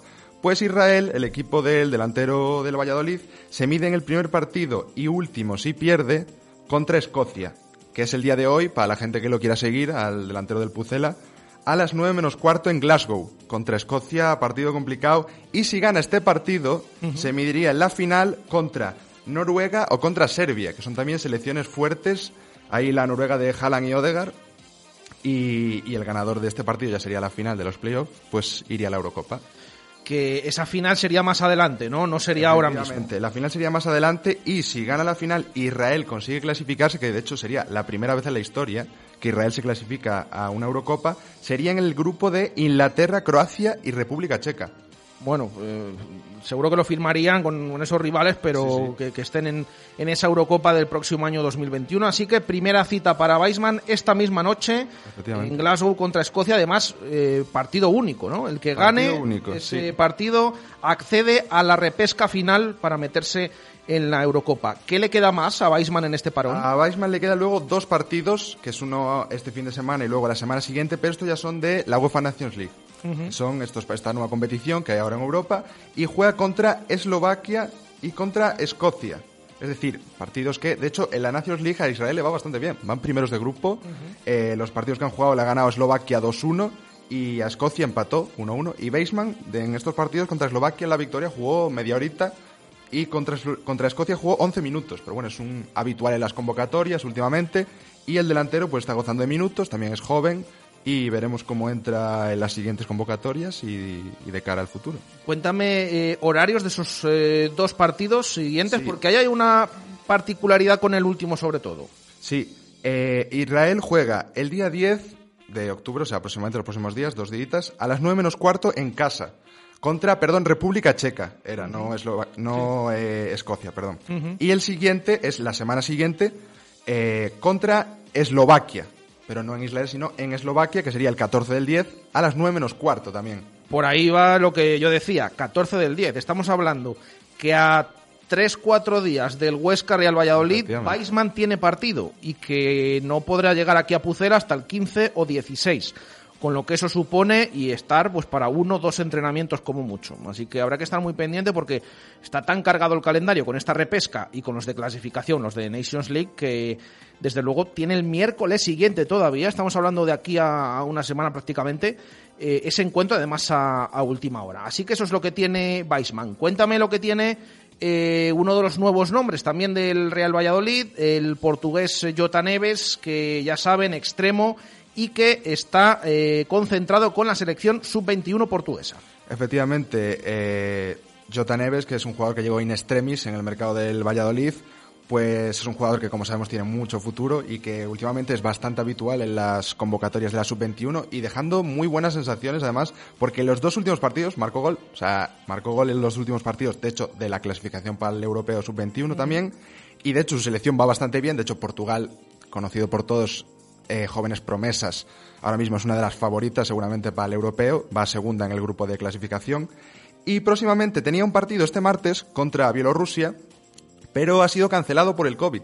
Es decir, eh, Bielorrusia ha dado tres positivos y la UEFA pues no se sabe aún las consecuencias de, este, de estos positivos y de, este, de esta situación de Bielorrusia, pero se baraja cambiar el partido a otra fecha o la sanción para Bielorrusia y que sean los tres puntos para Portugal. Y luego tienen luego los partidos ya importantes, 9 del 10, esta semanita, en mañana, a las ocho y media contra Noruega, tercera del grupo, y si gana Noruega incluso adelantaría a Portugal, veamos, seguramente goce de minutos Jota, a ver cómo le va. Y, y el siguiente partido sería contra Gibraltar en el Victoria Stadium a las 7, el día 13. O sea que el día 13 quedaría ya libre, un día antes que Weissman, podría estar aquí el miércoles que viene, más o menos. Primeros entrenamientos también con el Valladolid. A la espera de, de- de esa fecha que no sabemos, ni fecha ni hora del Huesca Real Valladolid. Eh, perfecto, estos, estos son los dos eh, internacionales que tiene el Pucela. Eh, dos tan solo, ¿por qué? Porque uno de ellos está lesionado, que es Orellana, y que no ha ido. ¿Qué es lo que se pierde Orellana? Estaba convocado con Chile, ¿qué, es, eh, ¿qué partido se pierde? Pues Orellana, igual que estos dos jugadores, se pierde partidos también muy importantes, porque Chile se la juega empezando la clasificatoria para el Mundial de Qatar. O sea que además, eh, un dato importante que no había convocatoria en Sudamérica desde octubre de 2019 por el COVID. O sea que ahora empieza el clasificatorio de la Comebol, que es la sede de Sudamérica, para la clasificatoria del Mundial de Qatar y jugaría Chile contra Uruguay, juega y contra Colombia. Partidos importantes, eh, además clasificación para el Mundial, como dice Diego. Y por último tenemos también noticia con un jugador del Promesas, que no para este parón internacional, pero que próximamente ha sido convocado con su selección. Diego. Efectivamente, para la sub-20 brasileña, eh, uno de los nuevos jugadores del Pucela. Veamos cómo, cómo llega este jugador para la selección, porque además ya conocemos que la selección brasileña, sobre todo en categorías inferiores, son jugadores con mucho talento y si lo llaman, también ve, verán, vemos cómo cómo este jugador podría o no llegar incluso al primer equipo. Veamos en los próximos, los próximos meses cómo se desarrolla. Lucas Freitas, que es un jugador que trajo Ronaldo, que va a pertenecer a la plantilla del filial, así que estaremos muy pendientes a finales de mes de esa convocatoria también, concentración con eh, la selección brasileña sub-20. Pues perfecto, todo repasado. En los próximos días iremos actualizando de cómo le va, sobre todo esta noche, a Weissman en ese encuentro. Recuerden, repesca para meterse en la Euro 2021 ante Escocia. Eh, gracias, Diego. Nada, aquí estamos. Venga, eh, 2 y 41 minutos de la tarde. Vamos ya hasta el final del programa con goles y gestas.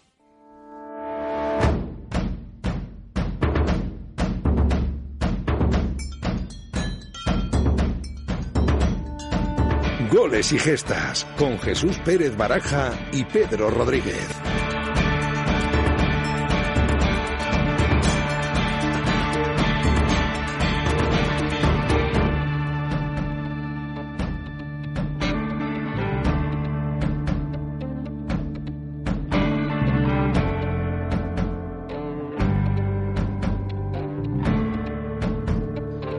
18 minutos para llegar al final del programa y hoy habíamos anunciado, ya Pedro también en sus redes sociales, incluso ayer que nos acompañó en la fundición, pues eh, una especie de especial, valga la redundancia, de lo que teníamos hoy, porque con esto del cierre del mercado de fichajes, eh, pues se ha puesto ya a pensar Pedro y a idear lo que nos podía contar hoy. Pedro, ¿qué tal? Buenas tardes. Hola, muy, muy buenas tardes. Bueno, que la idea me la dio propio Radiomarca el, el lunes pasado, ¿eh? a nivel nacional, con lo que hicisteis. Bueno, Hoy vamos a hacer un programa especial. ¿eh? Hoy vamos a hacer un programa distinto, aprovechando el parón de la liga, pero no vamos a dejar como cada semana el pasado del Real Valladolid. Y es que el pasado del Pucela está lleno de goles y gestas, pero también está lleno de tremendas decepciones o de jugadores que prometían mucho y se quedaron en nada. Así que hoy vamos a repasar los 15 las 15 mayores decepciones de la historia del Real Valladolid. Ojo, vamos a, entenderlo bien, no los 15 peores jugadores, ¿eh? sino las 15 mayores decepciones. De manera que para elaborar este ranking hemos tomado como prioridad lo que se invirtió o, lo que se esperaba de cada jugador. Yo creo que está claro, ¿no, Jesús? Sí, sí, sí. Vale. Bueno, por supuesto que va a ser una lista polémica donde muchos diréis que falta este o sobra aquel. ¿eh? Es una lista hecha siempre desde el máximo respeto a cada jugador. ¿eh? Aquí nunca vamos a calificar de pufo ni de nada similar a ninguno de estos 15 jugadores que vistieron la camiseta del Real Valladolid. Bueno, pues introducido el tema y este ranking, vamos a ir eh, hacia atrás, ¿no? Del 15 al número 1, ¿no? Correcto, como debe ser. Pues venga, que tenemos unas cuantas músicas también que escuchar. Vamos con la primera y el primer futbolista de hoy.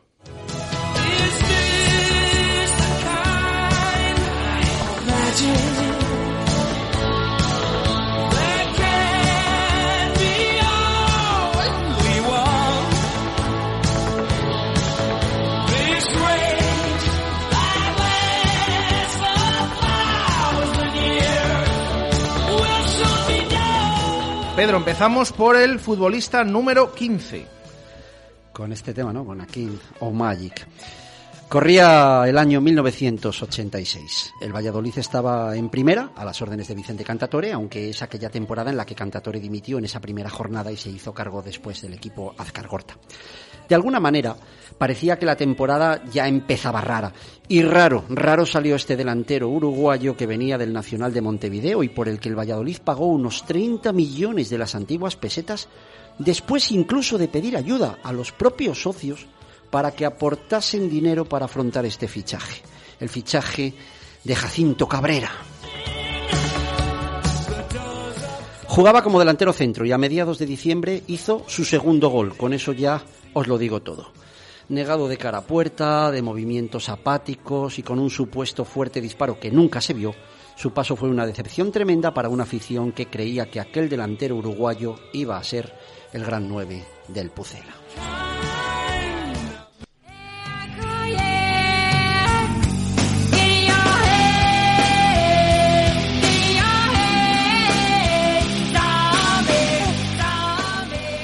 Estamos escuchando Zombie de Cranberries Pedro para el futbolista número 14. Marcos Fernández era un hombre que apostaba fuerte y que se trajo a Valladolid a un centrocampista de una de las mejores selecciones de la época. Era la selección de Croacia, la de Zucker, la de Prosineki y la de el que vino al Pucela, Aljosa Asanovic.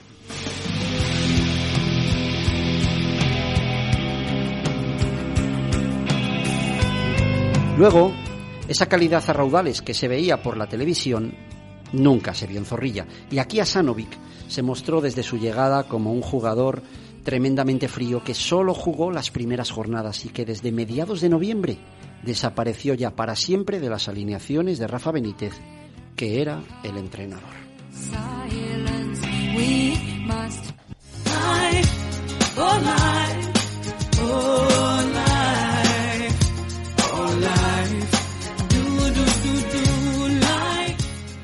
Escuchamos a Desiree live con este tema. Pedro nos habla del fichaje del futbolista número 13. Es música del año 1999. La temporada 99-2000 con Goyo Manzano al frente acabó siendo buena eh, para el Pucela, pero no fue buena gracias al delantero centro estrella que le habían traído para esa temporada. Arilson. Brasileño que traía vitola de estrella y del que lo único que se recuerda de él en Valladolid es que la estrella se estrelló, pero contra una farola de madrugada y dando positivo en el control de alcoholemia y dejando varios heridos por el camino. Solo dos partidos de titular de los cinco en los que participó y su número de goles es igual a la nota que le puso la afición. Cero. Sincera porque entras partiendo la pana y quitando a la peña, quitando a caña, sale hija de la dueña. Avanzamos un poquito, muy poquito en el tiempo, escuchamos a Estopa con este tema partiendo la pana, futbolista número 12. Es música del año 2001, estábamos en primera división con Pepe Moré de entrenador.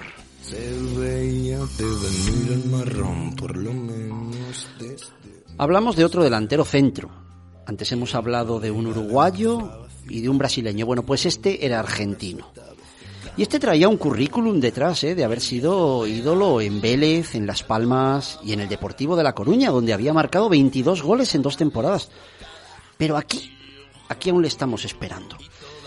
En el campo parecía que jugaba sin ganas, frío como el sol o nulo de cara a portería.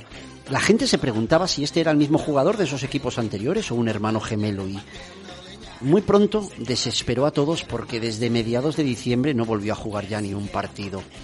El Turu Flores.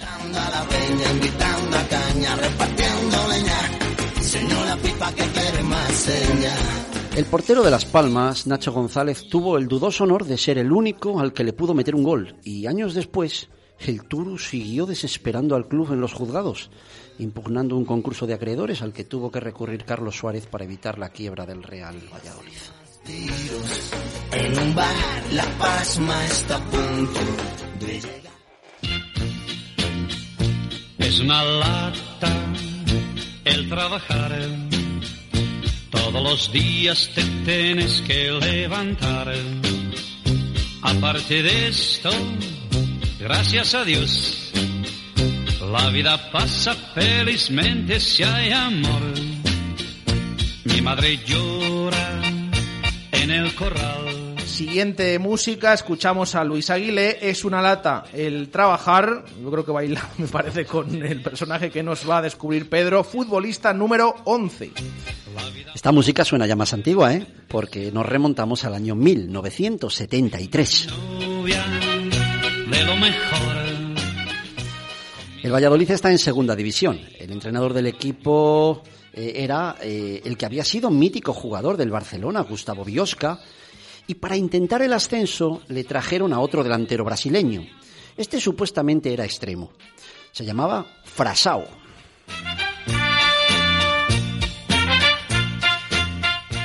Frasao con la C brasileña, Fracao.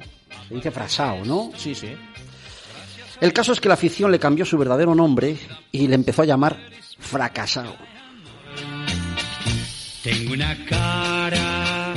Este no llegó nunca ni a marcar ni un gol. Y la mejor actuación que se le recuerda fue en la redacción del norte de Castilla, cuando un día entró a pedir una fotografía personal y al no poder dársela en ese momento, montó un escándalo insultando a todos los trabajadores y a cada uno que se le cruzaba en su camino. Sin embargo, a falta de marcar ni un solo gol, quedó en la historia del club. ¿Sabes por qué, Jesús? A ver, dime. Pues porque es el primer jugador de raza negra en vestir la blanquivioleta. Gracias a Dios, la vida pasa felizmente.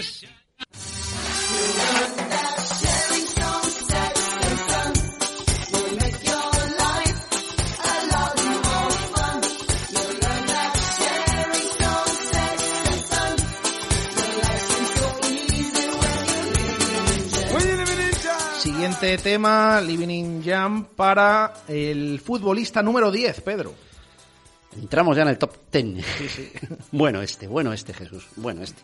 Yo imagino que aquí no habrá mucho debate en que esta es una de las 15 mayores decepciones de la historia del club, creo yo, no sé. Bueno, es de nuevo la temporada de Goyo Manzano, la 99-2000.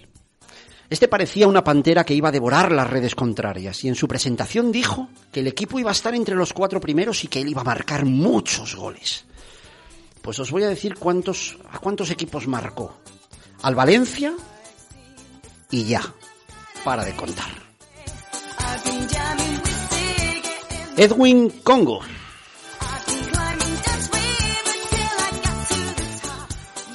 Un desastre técnicamente, un jugador que andaba perdido en el campo y al que parecía quedarle grande hasta los entrenamientos de la semana.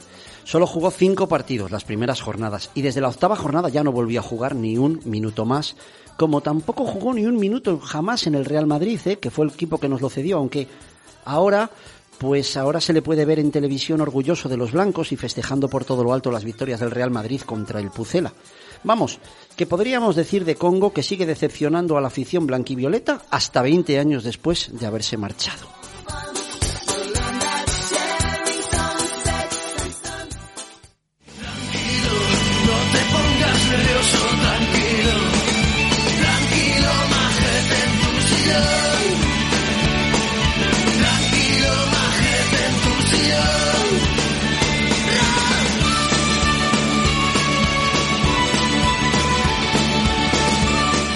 Vamos con el futbolista número 9 con este tema de celtas cortos, tranquilo majete. Esta música nos lleva a la temporada 93-94. El Valladolid acababa de regresar a Primera División y creo que esta es la primera temporada en la que se abrió en invierno un periodo en el que se podía reforzar al equipo. ¿eh?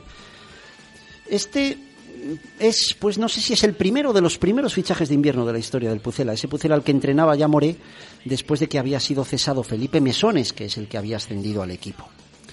Este brasileño venía como máximo goleador de la Liga Portuguesa, ojo, ¿eh? Y en Valladolid os voy a decir los goles que metió. Ya.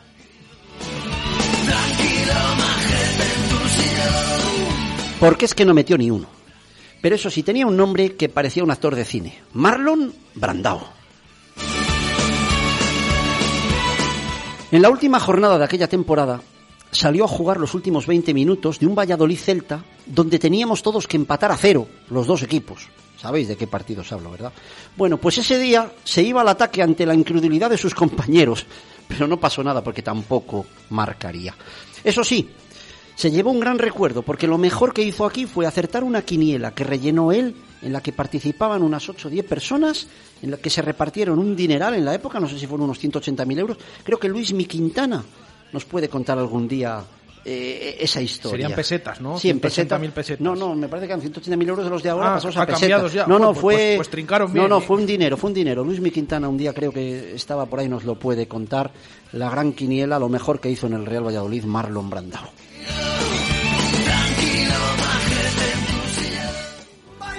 Pegados es bailar, igual que baila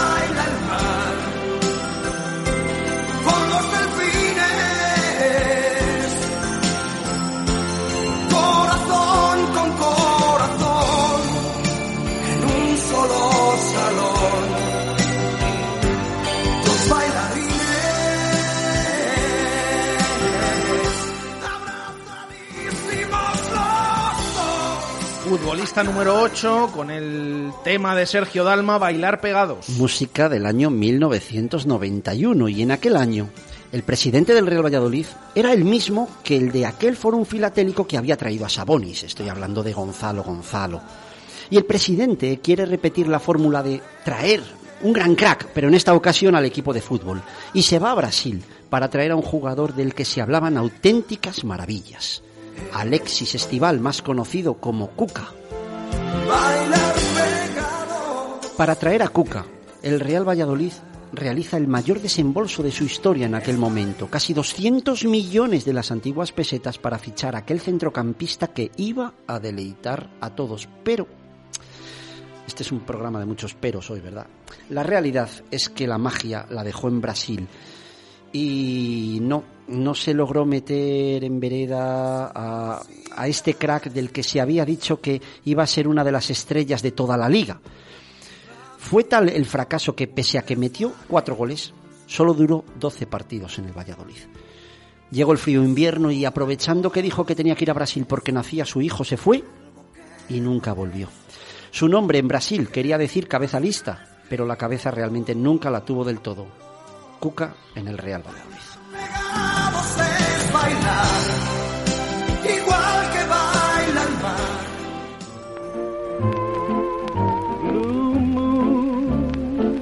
You saw me standing alone, without a dream in my heart, without a love of my own.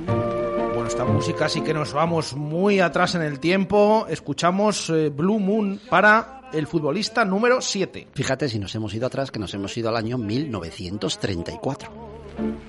Someone I really could care for. Con Esteban Platco como entrenador del Real Valladolid, un Valladolid que está en segunda división y que cumplía su sexto año de vida como club. Este es, posiblemente, el primer gran fracaso de un fichaje grande en el Real Valladolid, la primera gran decepción. Lajos Weber. Weber fue el segundo extranjero de la historia del club, que vino casi a la vez que el primero, que fue Cojut. Weber llegó de Valladolid después de un viaje de cinco días en tren que le llevó de Budapest a París y de París a Valladolid. Venía como un húngaro fino y elegante que había sido doce veces internacional y campeón de liga en su país. La expectación era máxima para un jugador que además era polivalente, porque desde el medio centro valía tanto como para asomarse al ataque como para ayudar a la defensa. Pero sin embargo, a diferencia de su compatriota Kohut, que sí triunfó, Lajos Weber nunca se adaptó ni pudo demostrar nada en el Real Valladolid.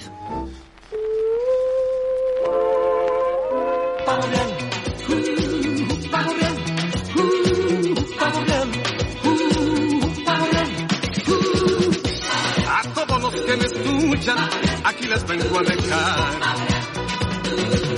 Aquí les vengo a dejar un gorrillo venezolano. Llegamos al futbolista número 6, escuchando al Puma con este tema Pavo Real. Pedro.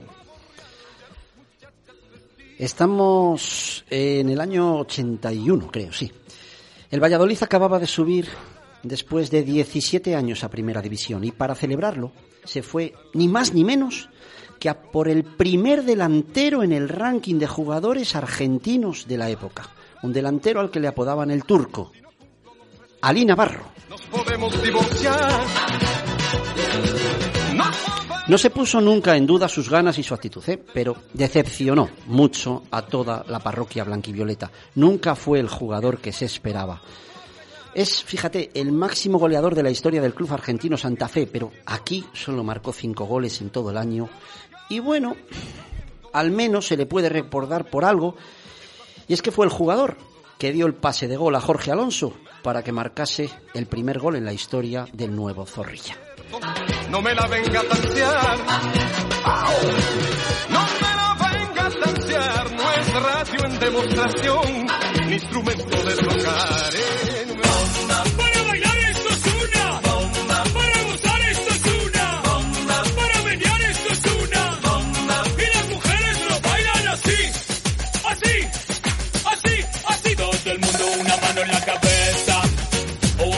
Entramos en el top 5 con esta canción de Guináfrica, Bomba, Pedro. Vamos al año 2000. Una mano en la cintura. El Valladolid en primera y salta la bomba. El Pucel hace el fichaje más caro de toda su historia. Un centrocampista serbio de que venía del Fútbol Club Barcelona, donde había estado dos años y no había logrado triunfar, pero del que nadie negaba, negaba su calidad. Desde el principio ya eh, no sé, todo el mundo decía que tenía mucha calidad, pero es que desde los primeros partidos empezamos a decir a que nos la ha metido doblada el, el Barcelona. Ay, madre. Ni defendía, ni atacaba, ni pasaba, ni nada. Y encima tenía un contrato de muchos años con el Real Valladolid. Dragan sexy. Aquí estuvo cuatro años para que marcara cuatro goles, cada vez jugaba menos y el último partido incluso le jugó en los juzgados, donde al final ahí sí él ganó su último partido. Cuando luego le preguntaron años después por qué no triunfó, acabó diciendo que la culpa era porque él estaba acostumbrado a jugar en equipos mayores y que él no estaba acostumbrado a jugar en un equipo que no luchara por ganar títulos. Fue una ruina como inversión económica y una decepción mayúscula ya merecedora de estar entre las mayores de la historia del club. Un movimiento sexy. Un movimiento sexy. Cuidado con Paloma que me han dicho que es de goma.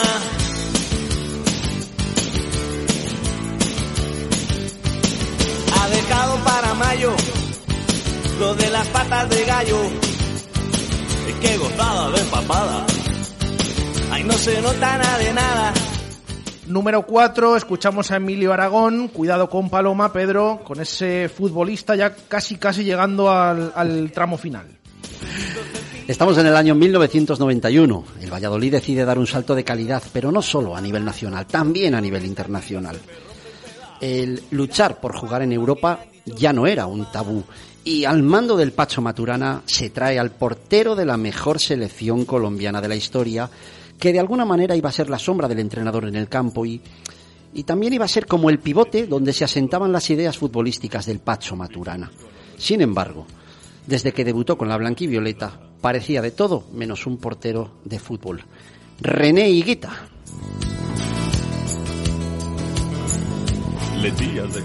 Sus salidas de la portería, su extraño juego de pies, sus acrobáticos movimientos no solo ponían, no ponían nervioso al rival, sino que lo hacían a sus propios compañeros, ¿no? Aquello daba una inseguridad que empezaba en la portería, esa inseguridad corría por todo el campo, pasaba al banquillo, subía a la grada y acababa en la clasificación donde el equipo se hundía sin remedio.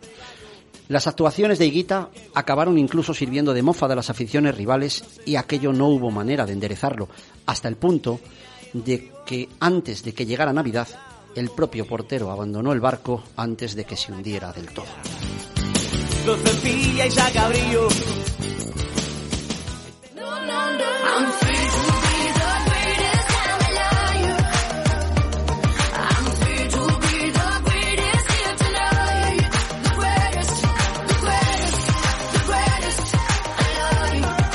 Entramos en el top 3 escuchando a Sia de Greatest. Pedro. No es una música muy lejana en el tiempo, ¿verdad? Es música del año 2016. I got stamina. El Valladolid en segunda quiere intentar por todos los medios volver a primera división. Y de la mano de Paco Herrera llega un centrocampista que era deseado por cualquier equipo de segunda. Era como el Iniesta de los pobres. Alex López. Este era un jugador que tenía una calidad por la que suspiraban todos y que cuando se anunció su fichaje ilusionó a toda la ciudad que de la técnica de sus botas se veía ya en primera. Pero desde muy pronto la decepción se empezó a hacer evidente y a los pocos meses la afición ya vio que no era el jugador que había sido o el que se esperaba que fuese. Y acabó como empezó, frío, insulso, desconectado de todo el proyecto del Real Valladolid, que había confiado en él como piedra angular de un regreso a primera que nunca se produjo en esa temporada.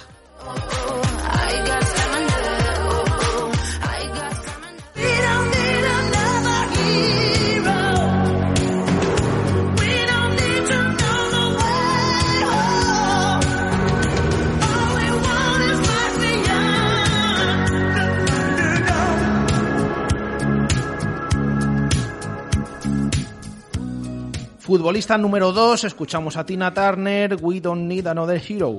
la segunda mayor decepción de la historia del club. Ya llegamos. Año 1985. Enero del 85. Estamos en primera división con la temporada, los refuerzos de inviernos abiertos y el Valladolid logra la cesión de un jugador, pero es que no era un jugador cualquiera, sino uno de los mejores jugadores del mundo con un balón en los pies, que por motivos extradeportivos tenía que salir de su club. Salvadoreño de fina figura, cuando llegó a Valladolid a ser presentado ante la afición en el viejo Zorrilla, el campo estaba nevado, no recuerdo los grados bajo cero que hacía ese día. Yo creo que ya ese día se congeló. Mágico González. Y así continuó hasta fin de temporada en la que decepcionó completamente a todos, tanto en el terreno de juego, donde había que esperar sentado para ver algo de su magia, como fuera de él, donde directivos, entrenadores y compañeros quedaron hartos de su indisciplina y de sus faltas a los entrenamientos. El club llegó a ponerle incluso un detective e intentó enderezarle, pero no fue posible. Y en vez de ser leyenda en el Pucela, acabó siendo leyenda para el Barcelona, al que dio una liga en Zorrilla fallando un penalti en el último minuto.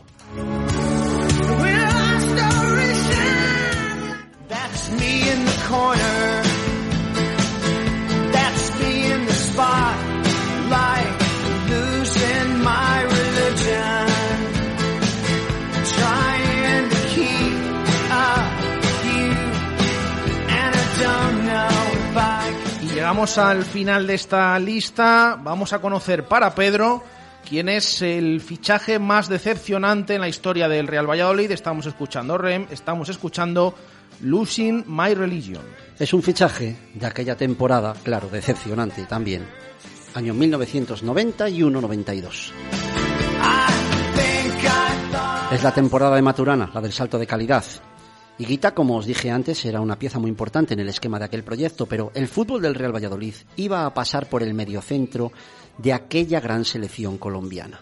Un jugador de cine, un jugador de pinta de equipo grande, una técnica envidiable, unos pases milimétricos, una visión de juego de crack de talla mundial al que solo le faltaba en su carrera despuntar en Europa. Así llegó al Valladolid, Carlos Valderrama. Y sin embargo, el gulit blanco, como se le conocía entonces, solo lució su rubia y larga melena. Nunca se sintió a gusto ni en la ciudad, como reconoció años después, ni en el club. Y su juego se iba a pique en cada partido, a la par que se iba a pique el del equipo. De hecho, por lo que acabó recordado en Valladolid no fue ni por ningún gol ni por ninguna jugada, sino porque el jugador del Real Madrid, Michel, le acariciara sus genitales a la salida de un córner. Como su compatriota Higuita, también abandonó el barco a media temporada y su último partido acabó siendo el mejor resumen de su paso por el club, expulsado con tarjeta roja. Un jugador en el que muchos creíamos ver al mejor mediocentro de la historia del Pucela y que sin embargo en mi opinión es merecedor de ganar el trofeo a la mayor decepción en la historia del club.